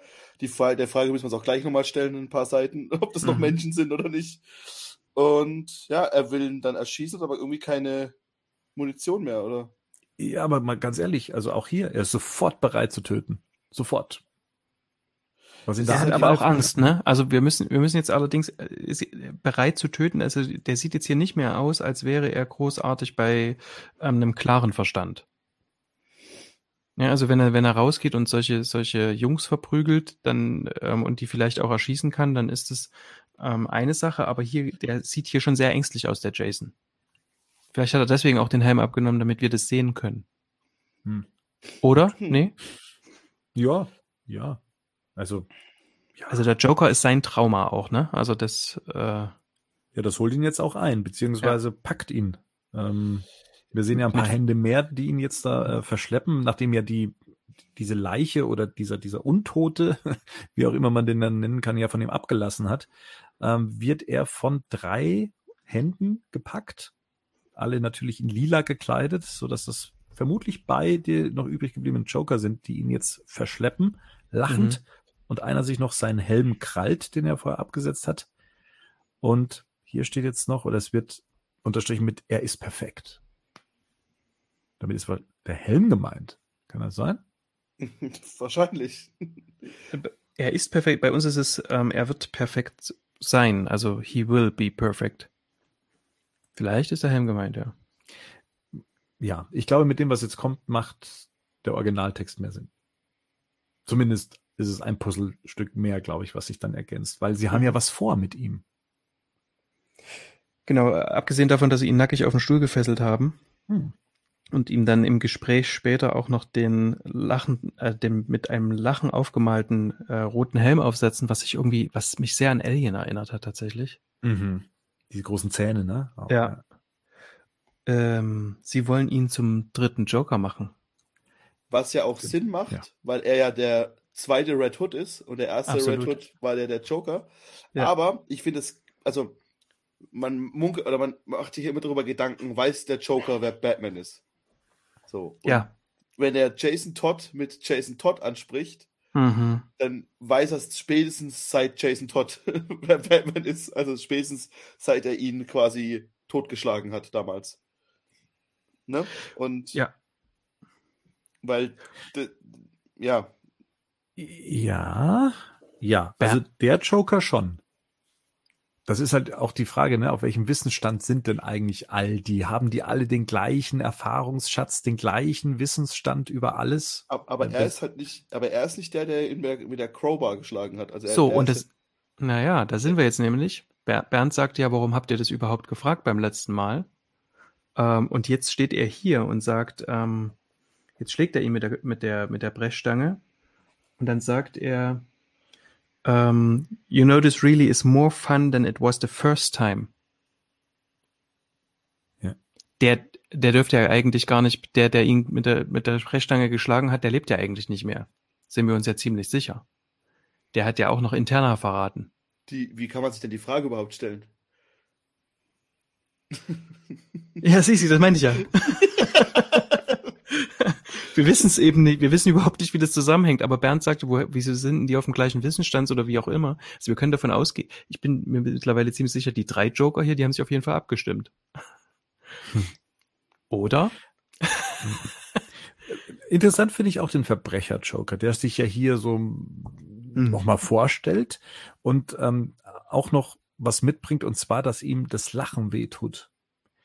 Und das kommt mir so bekannt vor. Und ich habe mir gedacht, mhm.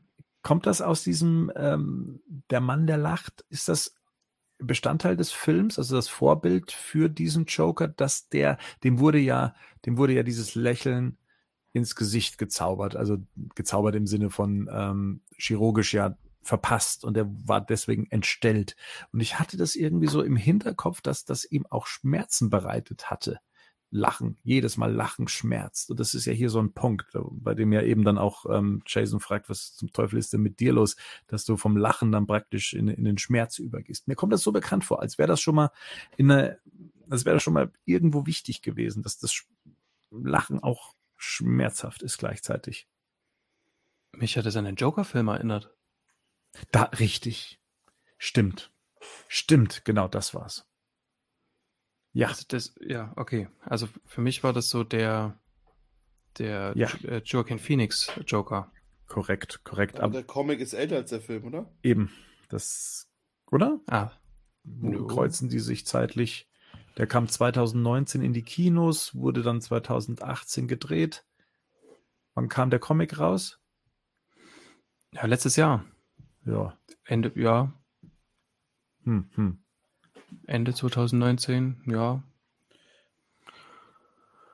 Kann sein. Vielleicht hat ja der Joker-Film irgendwo geklaut. Niemals. Mich hat es nur verwundert, dass es so, dass es so ähm, wichtig hier inszeniert wurde. Wie so einiges, dass es ne, so bedeutungsvoll ähm, inszeniert wird, dass man sich denkt, das musst du dir merken oder google das mal. Ich meine, es gibt noch diesen The Man Who Loves ähm, also nach dem Film, es gibt ja noch den Comic, aber den habe ich seit 100 Jahren nicht mehr gelesen. Ich kann dir nicht sagen, ob es nicht darin vorkommt, was, womit wir es wieder an die ähm, Batman News Schwarmintelligenz abgeben können. Yes. Und was ja auch interessant ist, ist der Dialog zwischen den Jokern und, und Jason Todd. Was er auch ja. ihm versucht, ins Ohr, ins Ohr zu brüllen, quasi. Dass er oder auch ihm, dass er der Batman noch mehr hasst als alle anderen, also Jason Todd noch mehr hasst als alle anderen. Und Jason Todds einzige ähm, Antwort darauf ist, ich hasse alle. Und ja. da erfahren wir auch da was zum Motiv des Jokers. Scheinbar wird ein neuer Joker gesucht. Ja, und das finde ich, aber auch das, ne, wie sie es vorhaben, und zwar, wir setzen jetzt eine Maske äh, auf und hauen dir dreimal auf den Kopf und wir hoffen, dass da ein neuer Joker bei rumkommt. Weil beim letzten Mal hat das ja nicht so funktioniert, wie wir uns das vorgestellt haben. So in der Art wird das ja hier erklärt. Naja, auch so ein bisschen, das braucht nur diese, diese These, dass es nur einen schlechten Tag braucht, um ja. ähm, wahnsinnig zu werden, oder ich weiß ja. nicht, wie jetzt genau der Wortsatz ist. Ich glaube, das ist eher das so, ne? Und man trotzdem und Jason Todd nach allem, was ihm passiert ist, immer noch nicht wahnsinnig geworden ist. Noch nicht gekippt ist und sie sagen, genau. okay, du bist jetzt kurz davor, wir haben dich gleich soweit. Und das, hm. also ich weiß, der ist ja auch kurz vorm Kippen und sie flüstern ihm das ja auch ein und sagen, hier, du hast alle Voraussetzungen und du wärst der Beste. Und er sagt einfach nur, ja, guckt, dass es liebes, dieses Mal lieber tot bleibt, Freund. Ja, genau. Und dann merken sie, alles klar, du hast eben doch keine Joker-Qualitäten. Schade. Dann schlagen wir dich einfach nur so tot oder kaputt. Es ist schon, also ich weiß, dass mich das damals sehr gegruselt hat. Ähm, die, überhaupt diese ganze, diese ganze Szenerie ähm, hat einen großen Horror, äh, es hat einen großen Horroraspekt irgendwie. Ähm, und ich, dass die zwei den dort nackig auf dem Stuhl gefesselt haben, das war schon, hat mich gekriegt. Also so fast ja, ja. so wie am Anfang diese Szene mit, mit der Familie. Also hier sind, ich finde im zweiten Band sind noch mehr so Sachen, wo du da sitzt und, und ähm, einfach Spannung hast und irgendwie willst, dass es gut ausgeht. Also da finde ich, kriegen sie einen. Vor allem für alle Figuren, die dir am Herzen liegen. Ja. Ne? Auch Jason Todd hat sich bei mir irgendwie, und da gibt es gar nicht so viel, dass ich über ihn gelesen habe, aber so die paar Sachen, ich will auch, dass der, dass es dem irgendwie gut geht. so. Nach dem Comic noch viel mehr. Ja, total, total. Ja, ja. Hm. Gut. Gut. ja, du nicht? Ja, das ist halt so das Thema Jason Todd, ne? Zu dem habe ich halt, zu dem habe ich halt keine Bindung. Der hm. ist für mich, der ist für mich, ja, weiß ich nicht, so ein bisschen wie, wie Batmans Sohn. Also so, so, so ein kleiner, weiß ich nicht, so, so ein Arschlochkind. Mhm. Wie Damien so, meinst du jetzt? Wie Damien, genau. Also mhm. so der, der, mit dem ich einfach, mit dem ich nicht connecten kann. Ich, und auch jetzt in seiner Position aktuell, ich auch einfach sage, okay, wieso gehört der mit zu dieser Familie auch ja, Batman hat ihn nicht aufgegeben und so weiter. Ja, ja, verstehe ich alles. Aber ähm, ja, offensichtlich ist, nicht. offensichtlich verstehst du es nicht, Bernd. Aber der Apfel ist halt schon sehr weit vom Stamm gefallen, sage ich mal. Das finde ich halt naja. nicht. Und genau deswegen, so Leute muss man halt helfen. Barbara ja. Gordon, der konnte geholfen werden durch ihre Familie. Aber wenn jetzt noch Batman an Jason und auch an Damian Wayne, den ich auch jahrelang nicht leiden konnte, aber ich mittlerweile ein paar echt geile Comics mit ihm gelesen mhm, habe, mhm. und wo ich echt sagen muss, okay, ich bin auch nicht ein Fan von dieser Überfranchisung der Bad Family. Also den, den, den spätestens vierten Batwing brauche ich auch nicht mehr. Aber ja. ich finde, dass gerade die vier, drei Robins, sind es drei? Ja, doch. Also gut, Tim Drake hat vier Robins, ja, sorry. Ja, ja, sorry. Ne? Dass gerade die schon auch mit Batgirl in Kombination eine spannende Dynamik Bruce Wayne gegenüber geben können. Und da geht es weniger darum, was die einzelnen Figuren an sich sind, sondern was sie auch mit Bruce Wayne machen. Und also gerade hier, ähm, Nightwing als sein, als sein quasi sein bester Kumpel und irgendwie der, der, äh, hier der, ähm, der Heir to the Throne, so, der, ne, weißt du, der Nachfolger quasi. Mhm. Jason Todd sein größter Fehler. Ähm, Barbara Gordon, die quasi die einzige ist, die ihm irgendwie die Stirn halten kann. Tim, Tim Drake, der beste Robin von allen, so, ne, der eigentlich der, der Anführer sein soll, der aber nicht mehr Robin sein will irgendwann der mhm. einfach gar nichts mehr damit zu tun haben will und so. Und ich finde die ganzen Dynamiken, die sich daraus ergeben, und vor allem Damian, Damian Wayne, der Sohn von ihm, Talia Al Ghul, der vom Lord des äh, Head of the Demon äh, erzogen wurde zum Killer, dass er den bei sich einnimmt und die nicht aufgibt, das ist, was für mich Batman als Figur wieder richtig geil macht. So. Und da haben alle irgendwie für mich ihre Daseinsberechtigung. Auch wenn ich nicht von allen die einzelnen Comics gelesen habe. Aber gerade auch Damian Wayne hat sich echt bei mir hochgearbeitet quasi in der, in der, in der Likeness-Skala. aber ich lese halt auch Comics, was soll ich sagen?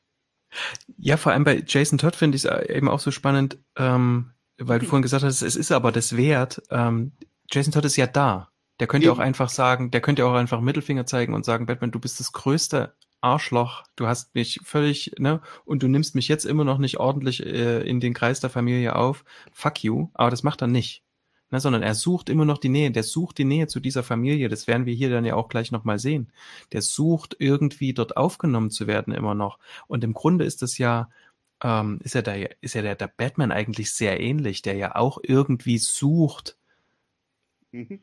so eine, ja. so eine Familie zu bekommen, die er sich ja irgendwie, so wie es Rico ja jetzt gesagt hat, geschaffen hat, aber die natürlich nicht das, das ersetzt, was er sich erhofft in, in gewisser Weise oder man hofft ja, dass es irgendwann die zusammenschaffen. Also ich auf jeden Fall, ja. Sich gegenseitig auch irgendwie so eine gewisse Art von Heilung zu geben. Ja. Und da gibt es dann auch gerade in den aktuellen Comic-Runs total spannende Beispiele, wie das ausgehen kann und wie es nicht ausgehen kann. So, mhm. ne? und, und das ist dann schon, ich finde es dann schon, ja, ich finde, es hat so eine Art Melanch Melancholie und Tragik, das Ganze, die mir schon sehr gut zusteht. Aber hass ruhig Jason Todd. oh Gott, darf man nicht sagen, Bernd. ja. Ähm, aber da kommen wir ja gleich nochmal dazu, was mit Jason ja. ist. Aber vorher muss, müssen sich äh, Batgirl und Batman, die jetzt am Ort des Geschehens äh, aufgetaucht sind, erstmal durch eine Horde von Joker-Zombies durchkämpfen. Nackten Joker-Zombies. Ja, was denn sonst? Sehr nackte. Und, ja, und ja. Das, das ist halt die Frage, sind es lebendige Menschen noch oder sind es Zombies? Sie lachen auf jeden Fall sehr. Naja, ich meine, weil Batman fährt einfach mit seinem Batmobil über alle drüber. Aber nicht mit Absicht. Nee, er, er macht das ja nicht. Das also, machen die Joker. Ja, die übrigens nach Hilfe rufen. Also ich glaube, dass die, ähm, dass da schon noch hm. ein bisschen Leben drinsteckt oder zumindest mhm. die Hoffnung, äh, dass man ihnen helfen kann. Und ja, ähm, dann gibt's halt eben den Kniff, dass die sich seinen Allzweckgürtel schnappen und dann versehentlich auf den Mechanismus kommen, der das Batmobil ruft. Ähm, ist jetzt nicht so, dass Batman alle rettet, ne, vor dem Batmobil, wohlwissend, was jetzt da gleich durch die Tür kommt. Ähm, und das halt dann eben erstmal über alle drüber rollt. Aber auch hier, er rettet zuerst Barbara. Er ja. schmeißt sich schützend auf sie und sagt im, direkt im nächsten Satz, wir können immer noch ein paar von ihnen retten und wir können immer noch Jason retten. Das ist schon gut. Den er auch vermutet, mit dem, der da an der Wand sitzt. Mhm. Das, ähm. das wäre so schlimm gewesen, wenn das Jasons Ende gewesen wäre. Aber da bin ich nicht drauf reingefallen. Da bin nee, ich nicht drauf nicht. reingefallen. Natürlich nicht. Aber das wäre also so da schlimm. Da sind wir wieder beim Thema Frisuren, Rico. Schon ja. allein die Frisur, Frisur wäre. Ich sag zu Haaren hier gar nichts mehr in dem Podcast. das ist zu spät, aber wir werden dich immer weiter darauf hinweisen. okay, aber er ist es ja nicht. Es ist nicht der Jason, der an der Wand lehnt, sondern Jason hat aber auch kein viel besseres Schicksal gehabt, ne?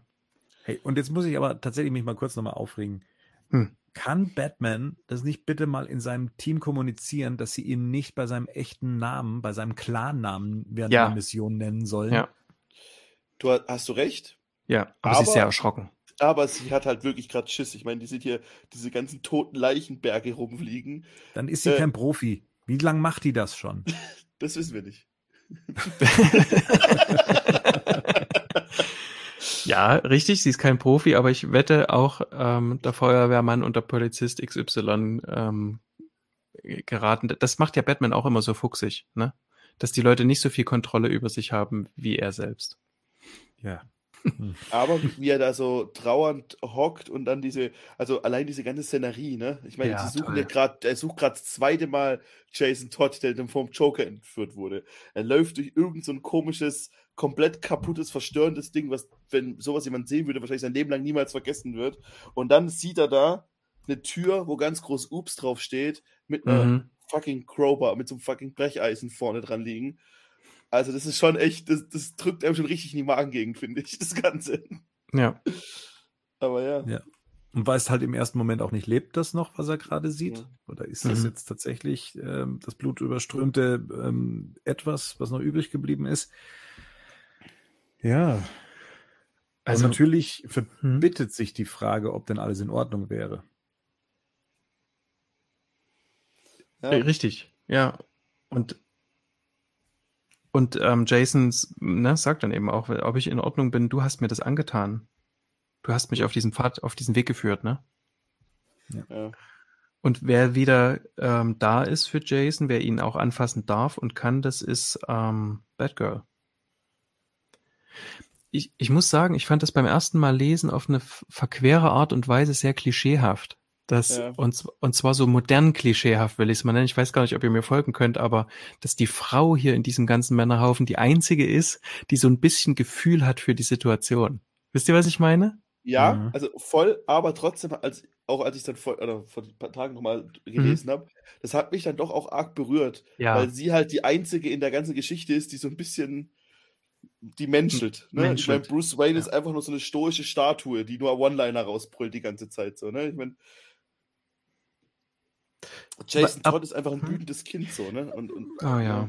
Aber also da ist der weiche Kern von Batman kommt hier schon durch, oder? Also ich meine, er sagt hier, ja, ja. Jason bist du und Jason, ich bin's, Bruce und Jason und bist du in Ordnung? Ne? Also es ist ja schon, so ganz stoisch geht er die Sache hier nicht an. Ja, aber halt jetzt erst, wo der Junge blutend vor ihm liegt. Ja, so gut. Halt, ne? Und Stimmt. ich finde find das letzte Bild ist schon sehr geil. Also das letzte Bild auf dieser Seite dann, wo dann sie ihn umarmt und dann dieser lange Schatten von Batman auf seinen zwei größten, ähm, wie nennt man es, auf seinen zwei größten Fehlschlägen quasi über die, über den drüber, über die drüber geht, so. Das ist ja. schon sehr, sehr, sehr gut. Und wie er auch dasteht und überhaupt nicht weiß, was er machen soll. Also so. Ja. das ist halt, mhm. hält halt diesen Helm irgendwie noch fest so und ja. Halt man mal diesen Moment tatsächlich auch fest. Ähm, eine Seite vorher fängt er den Helm ja auf. Ist es mhm. denn Absicht, dass das aussieht wie damals das Cover, ähm, als Red Hood sich enthüllt hat? Habt ihr das vor Augen, was ich meine? Ähm, du meinst du jetzt von den drei Jokern das Cover? Nee. Nee, äh, tatsächlich damals, als dann endlich die Identität von, von Red Hood, dem neuen, als der damals kam, ähm, das war so ein blaues Cover mit Batman, der mhm. den, den roten Helm abgenommen hatte und hat ihn dann so neben seinen Kopf gehalten. Ach, äh, na, eigentlich da genauso doch mal drauf wetten. Na, also, Jason Fabok, ne? Fünf ja. Jahre. ich müsste das Cover jetzt sehen und ich würde dir einfach mal pauschal recht geben. ja, und ähm, Barbara macht sich halt jetzt ähm, mit am meisten Sorgen um Jason und möchte ihn jetzt an einen sicheren Ort bringen. Ich nehme mal an, das ist jetzt ihr Apartment. Ja klar, es ist mhm. ihr Apartment. Ja klar. In, in dem er jetzt unterkommt. Äh, er schläft. Batman steht mit im Raum und halt, darf ich hier nochmal sagen, dass das hier der fucking 89er Batman ist, der hier abgepaust wurde und, und dort steht. Ja. ja, ja, da hat er auch längere Ohren als sonst im ganzen Comic. Mhm. Mhm.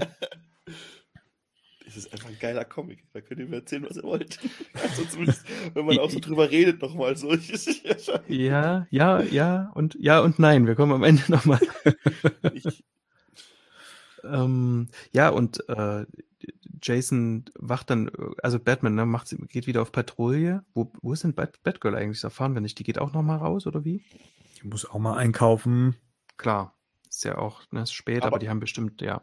Späti. Ach nee, sie kommt ja im Kostüm wieder zurück. Also die genau. ist auf Patrouille. Ja, ja. Aber mhm. auch der Satz hat vorher nochmal zu Batman, was nochmal zu ihm gesagt wird, auch in der Deutlichkeit nochmal. Er hat heute jemand, er hätte heute Abend sterben können. Er hat jemanden getötet und er braucht dich hier, Bruce.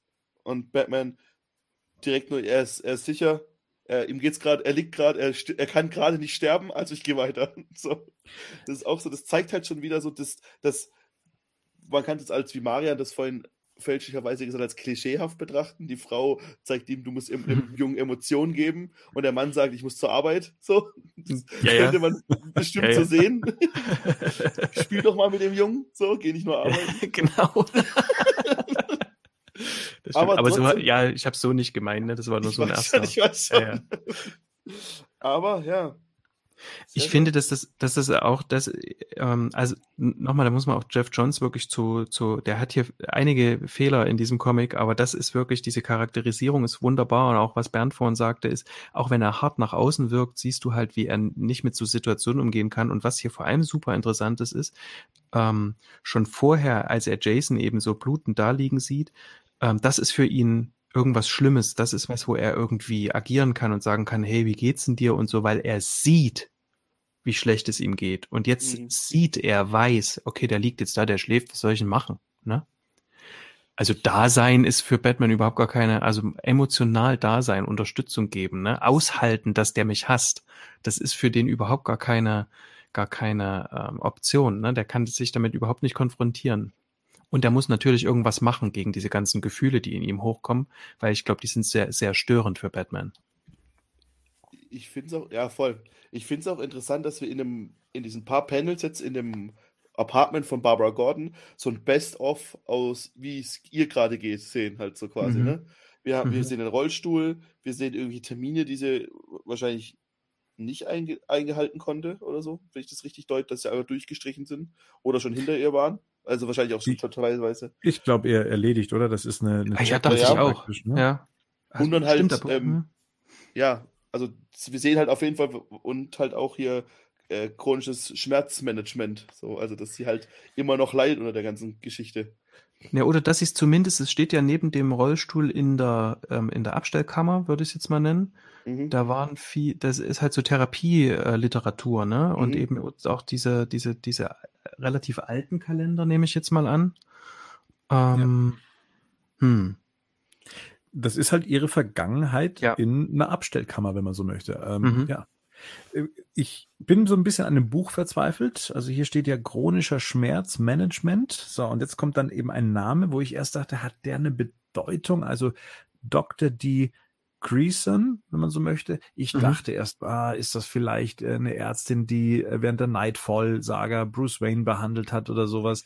Ähm, und dann habe ich irgendwo die Theorie gelesen, wenn man die Grayson ganz schnell liest. Die Grayson. Die Grayson. Die Grayson draus. Ei. Das gefällt mir gut. Ich habe nämlich das Buch gesucht. Ich dachte, das ist ein echtes Buch einfach. Ich war da so ganz oberflächlich und habe gedacht, das gibt's bestimmt. Aber das ja, gab's nicht. Aber ja, Grease ist halt auch Sterben, ne? Oh, ja. Ah, ja. Mhm. Dick Grayson. Das wird schon Dick Grayson sein. Dick Grayson sieht man auch am Fuß. Absolut, ja, richtig. Ja, richtig. Da ist sogar die Manschette drumrum. Du hast recht. Ja, es ist der Dick. Haben wir's. Jetzt nochmal, das müsste mir jetzt erklären. Was? Das Kostüm. Ach nee, das ist die ah. Hand von dem, ne? Aber das okay. Kostüm, es könnte auch das Kostüm sein, weil ja bei, bei, bei Nightwing ja das quasi nachgezeichnet ist. Aber es stimmt, das kann auch einfach über, überinterpretiert sein. Aber auch, auch hier interessante Dynamik, so, ne? Wenn, wenn, wenn Barbara zurückkommt. Mhm. Sie sagt, hey Jason, ich dachte, du wärst schon lang weg, so. Und er ist halt da, weil er halt einfach auch vielleicht nicht allein sein gerade will. Und hat sich ja, und Zeit duschen gelassen. natürlich. Duschen ja, ja, klar wichtig nach Klar, so einer. Aber Bruce Wayne wäre gegangen.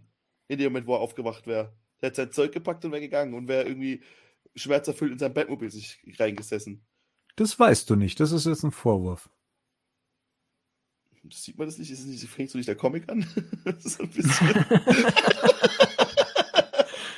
okay, 1 zu 0. Aber was interessant ist, ist, ähm, sie, sie kommen so ins Reden und Jason ist interessiert daran, wie sie, ähm, wie, wie ihr Heilungsprozess war. Womit wir wieder sehen, der ist nicht so, der ist nicht so verbohrt, ne? wie man den, wie man ihn auch anfangs so erlebt, dass es genau so ein, so ein Starkkopf ist wie Batman, sondern der, ich meine, zu Batgirl findet der sicherlich auch eher Zugang, ne? Die ist auch eher auf Augenhöhe und er will wissen, wie sie das geschafft hat. Und das sagt sie ihm eben auch, ne? Viel Arbeit, äh, die, dass ihr Vater in der Nähe war, und dass sie therapeutische Hilfe in Anspruch genommen hat. Physical Therapist ist es allerdings hier, ne? Und viele, viele andere. Ja. Und er bedauert, dass er das nicht hatte, ne? Ja. Und vor allem, er sagt dann auch, I never felt like anyone cared. Und das ist, glaube ich, das schlimmste Gefühl, das man haben kann als Mensch, so, ne? So ein bisschen, dass, dass man einen, dass niemand sich für einen interessiert, so.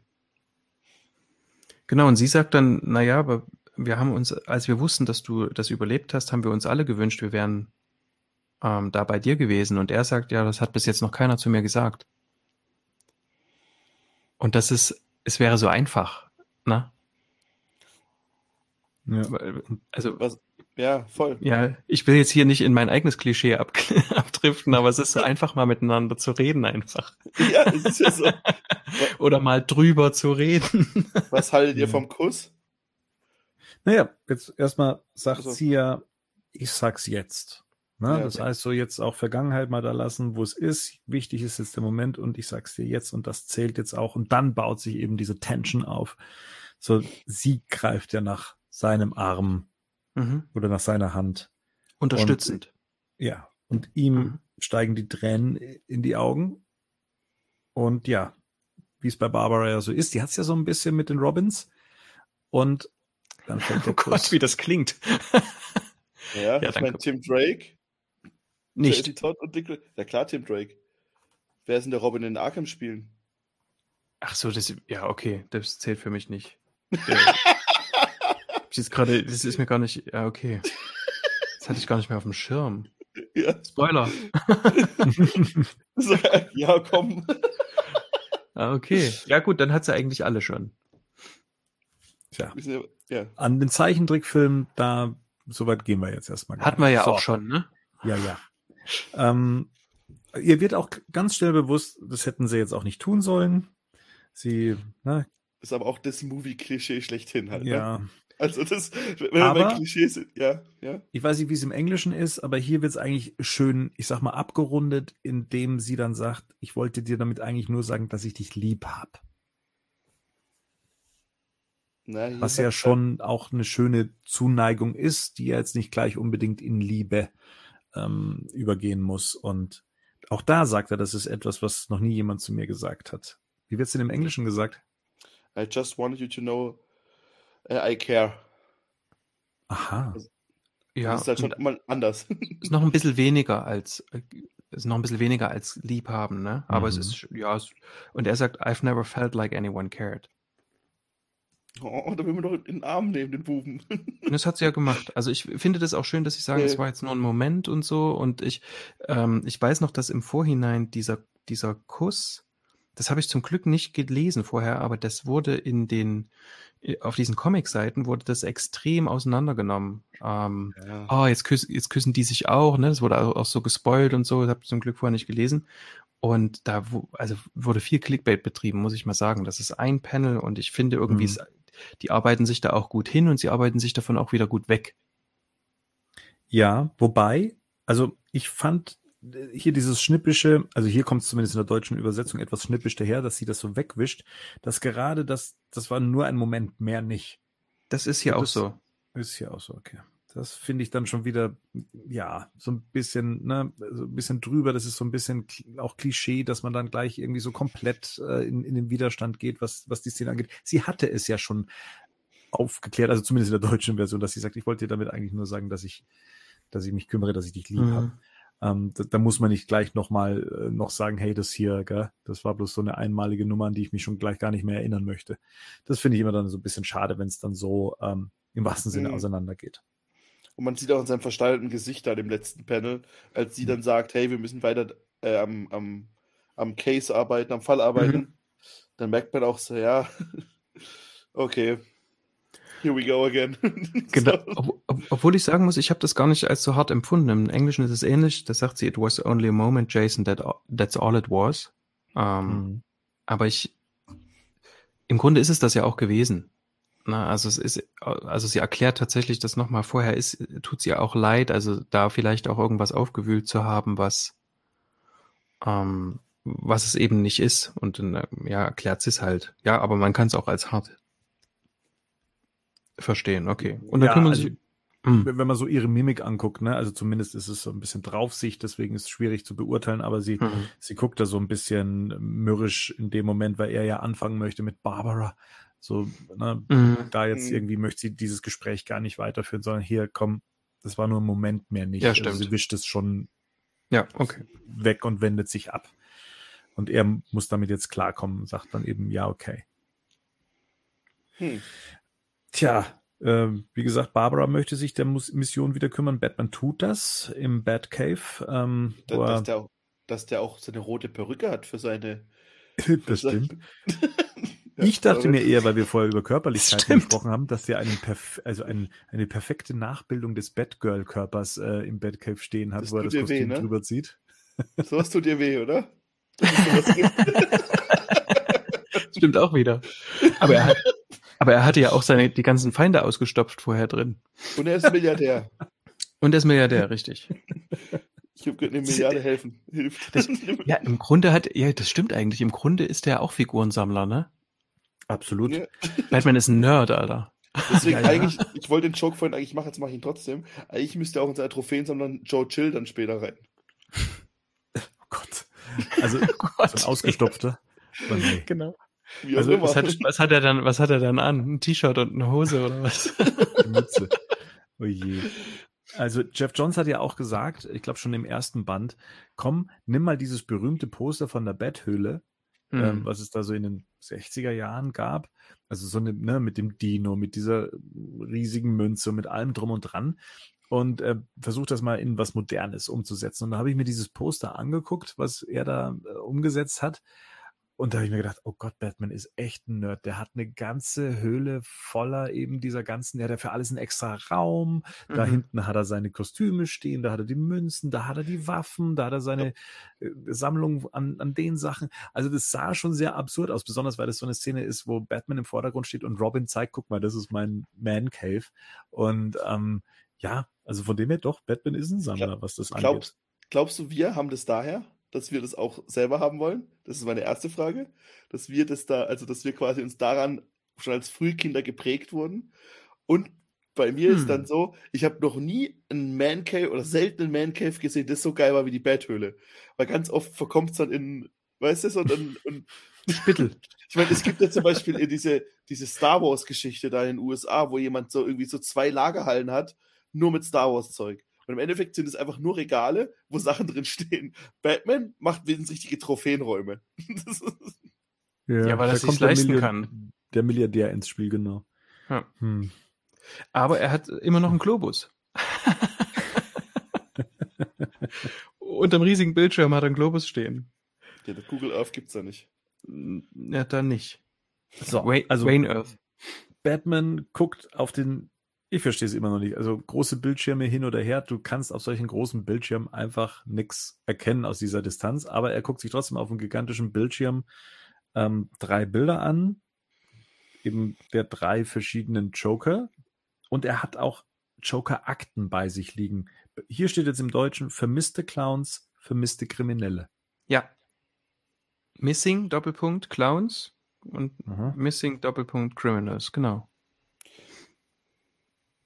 Das habe ich nicht verstanden. Ich auch nicht. Gut. Wie meinst du das? Ja, was, was soll das?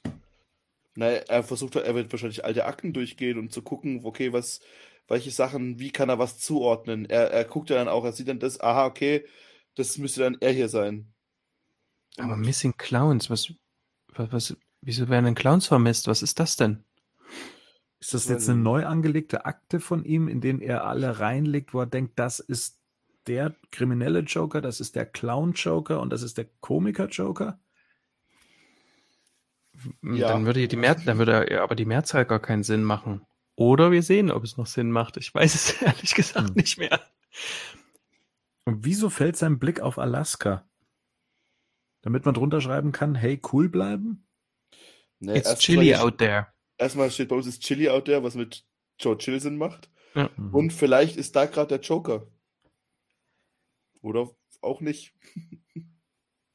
nee, also der Joker scheint ja tatsächlich bei Blackgate zu sein, oder da war er zumindest und hat da ein Chaos hinterlassen, um Joe Chill, um diesen Wortwitz dann äh, aufzulösen, mhm. zu entführen.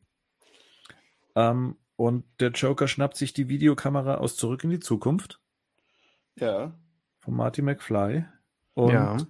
äh, zeichnet dann ein Geständnis auf von Joe Chill. Zumindest fordert er es ihn, fordert ähm, er ihn dazu auf. Und kommen dann für mich zu dem weitaus größeren Cliffhanger ähm, der drei Ausgaben oder der ersten zwei Ausgaben. Warum hast du Thomas und Martha Wayne wirklich getötet? Dö, dö, dö. Da hat man direkt Bock weiterzulesen, oder? Ja, ja. Mhm. Jetzt darf ich ja, jetzt wo wir drüber gesprochen haben. Super.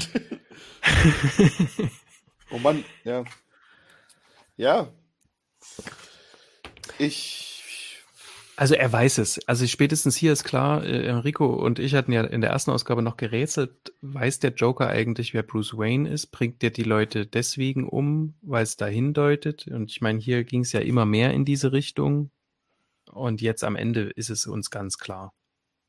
Ja, ja aber puh, das ist ja auch eine Frage, die, die beschäftigt ja die Fans schon ewig.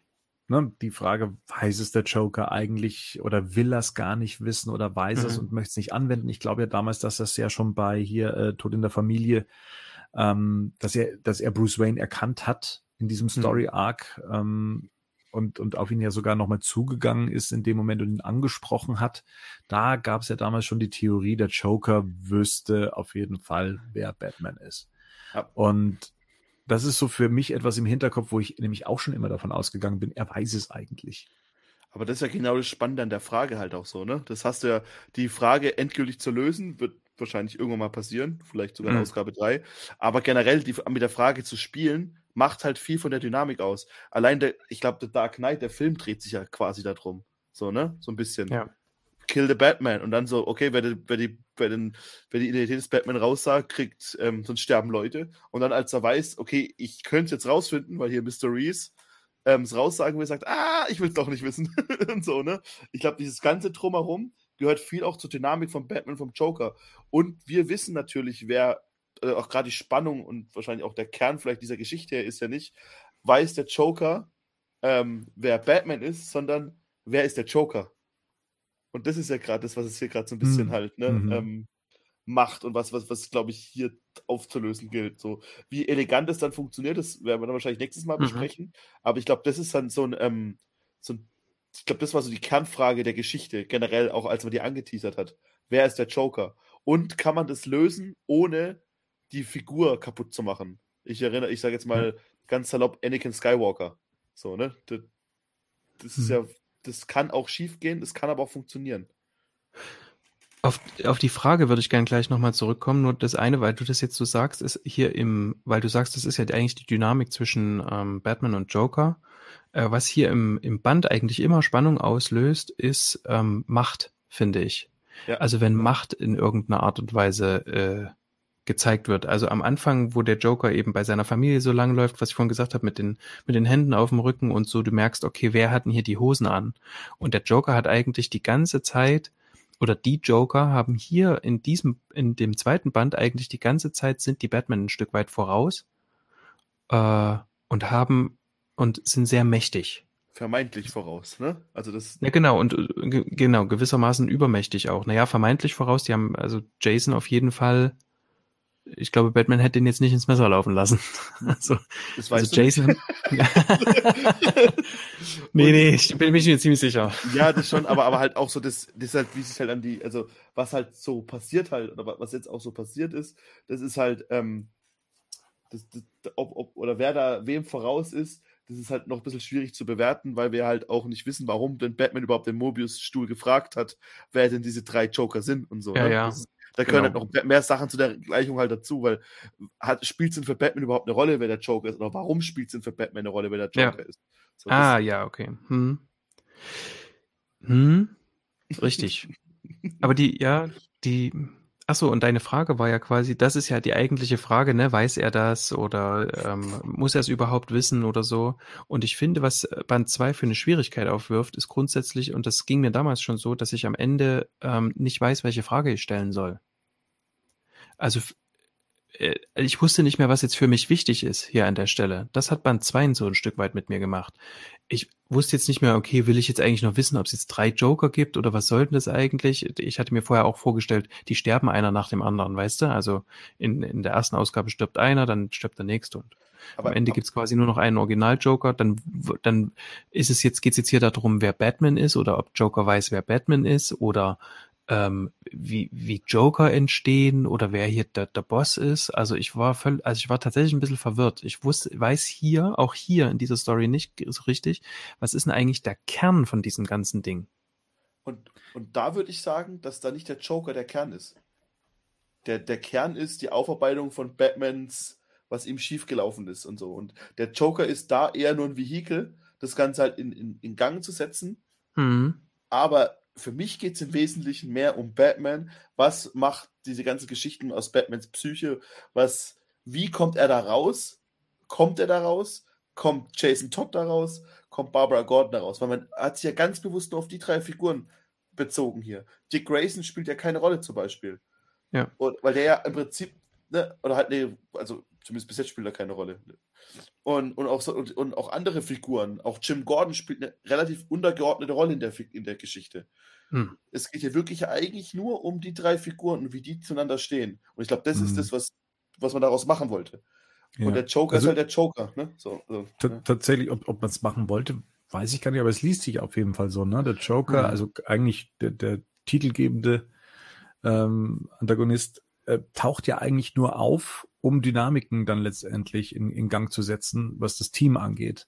Mhm. Ähm, und wenn, dann spielt er mal am Anfang eine Rolle und dann nochmal am Ende, um dann als Cliffhanger dann zu fungieren. Aber dazwischen geht es ja tatsächlich um ganz andere Themen. Ähm, mhm. das ist tatsächlich interessant.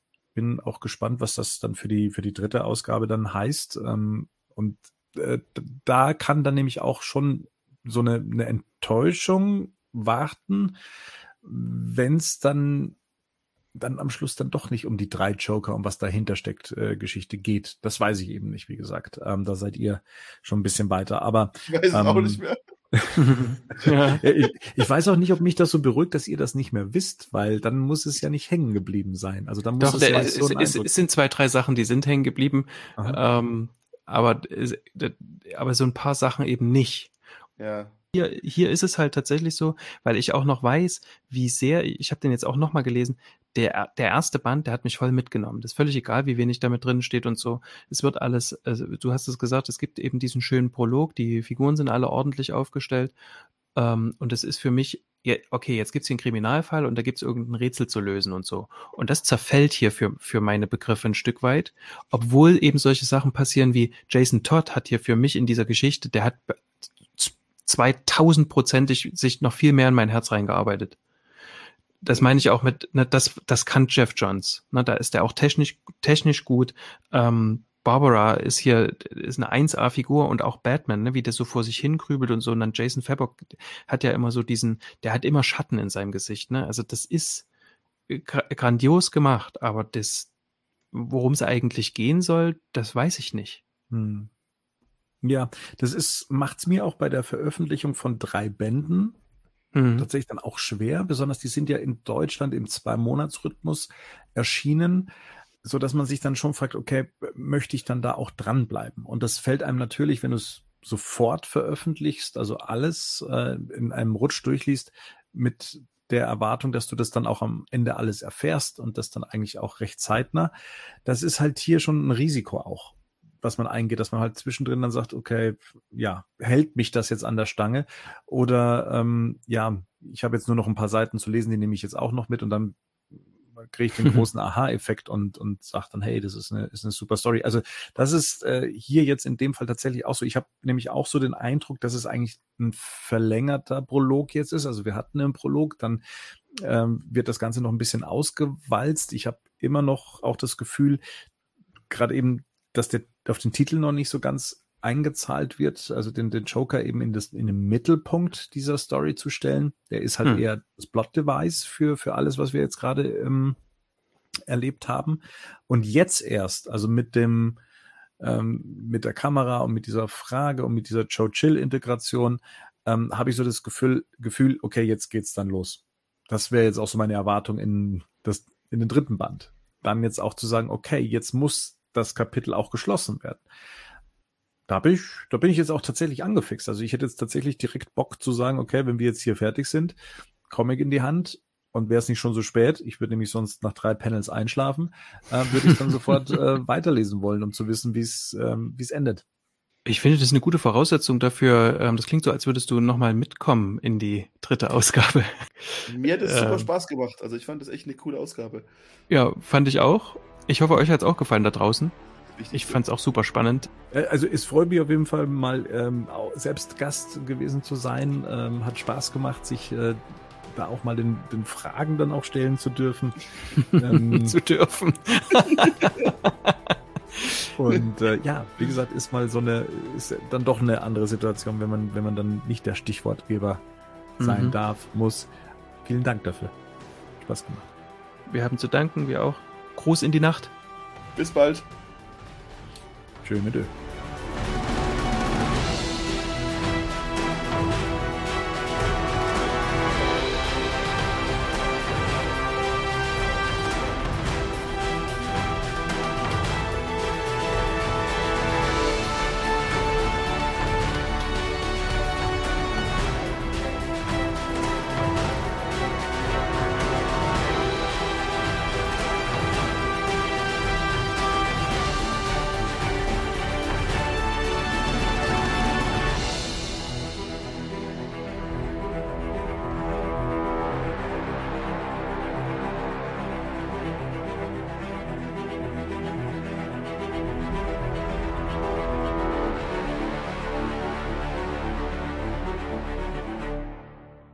News Badcast ist ein Podcast-Projekt von Fans für Fans. Batmannews.de und der Badcast stehen nicht in Verbindung mit Warner Bros. oder DC Comics.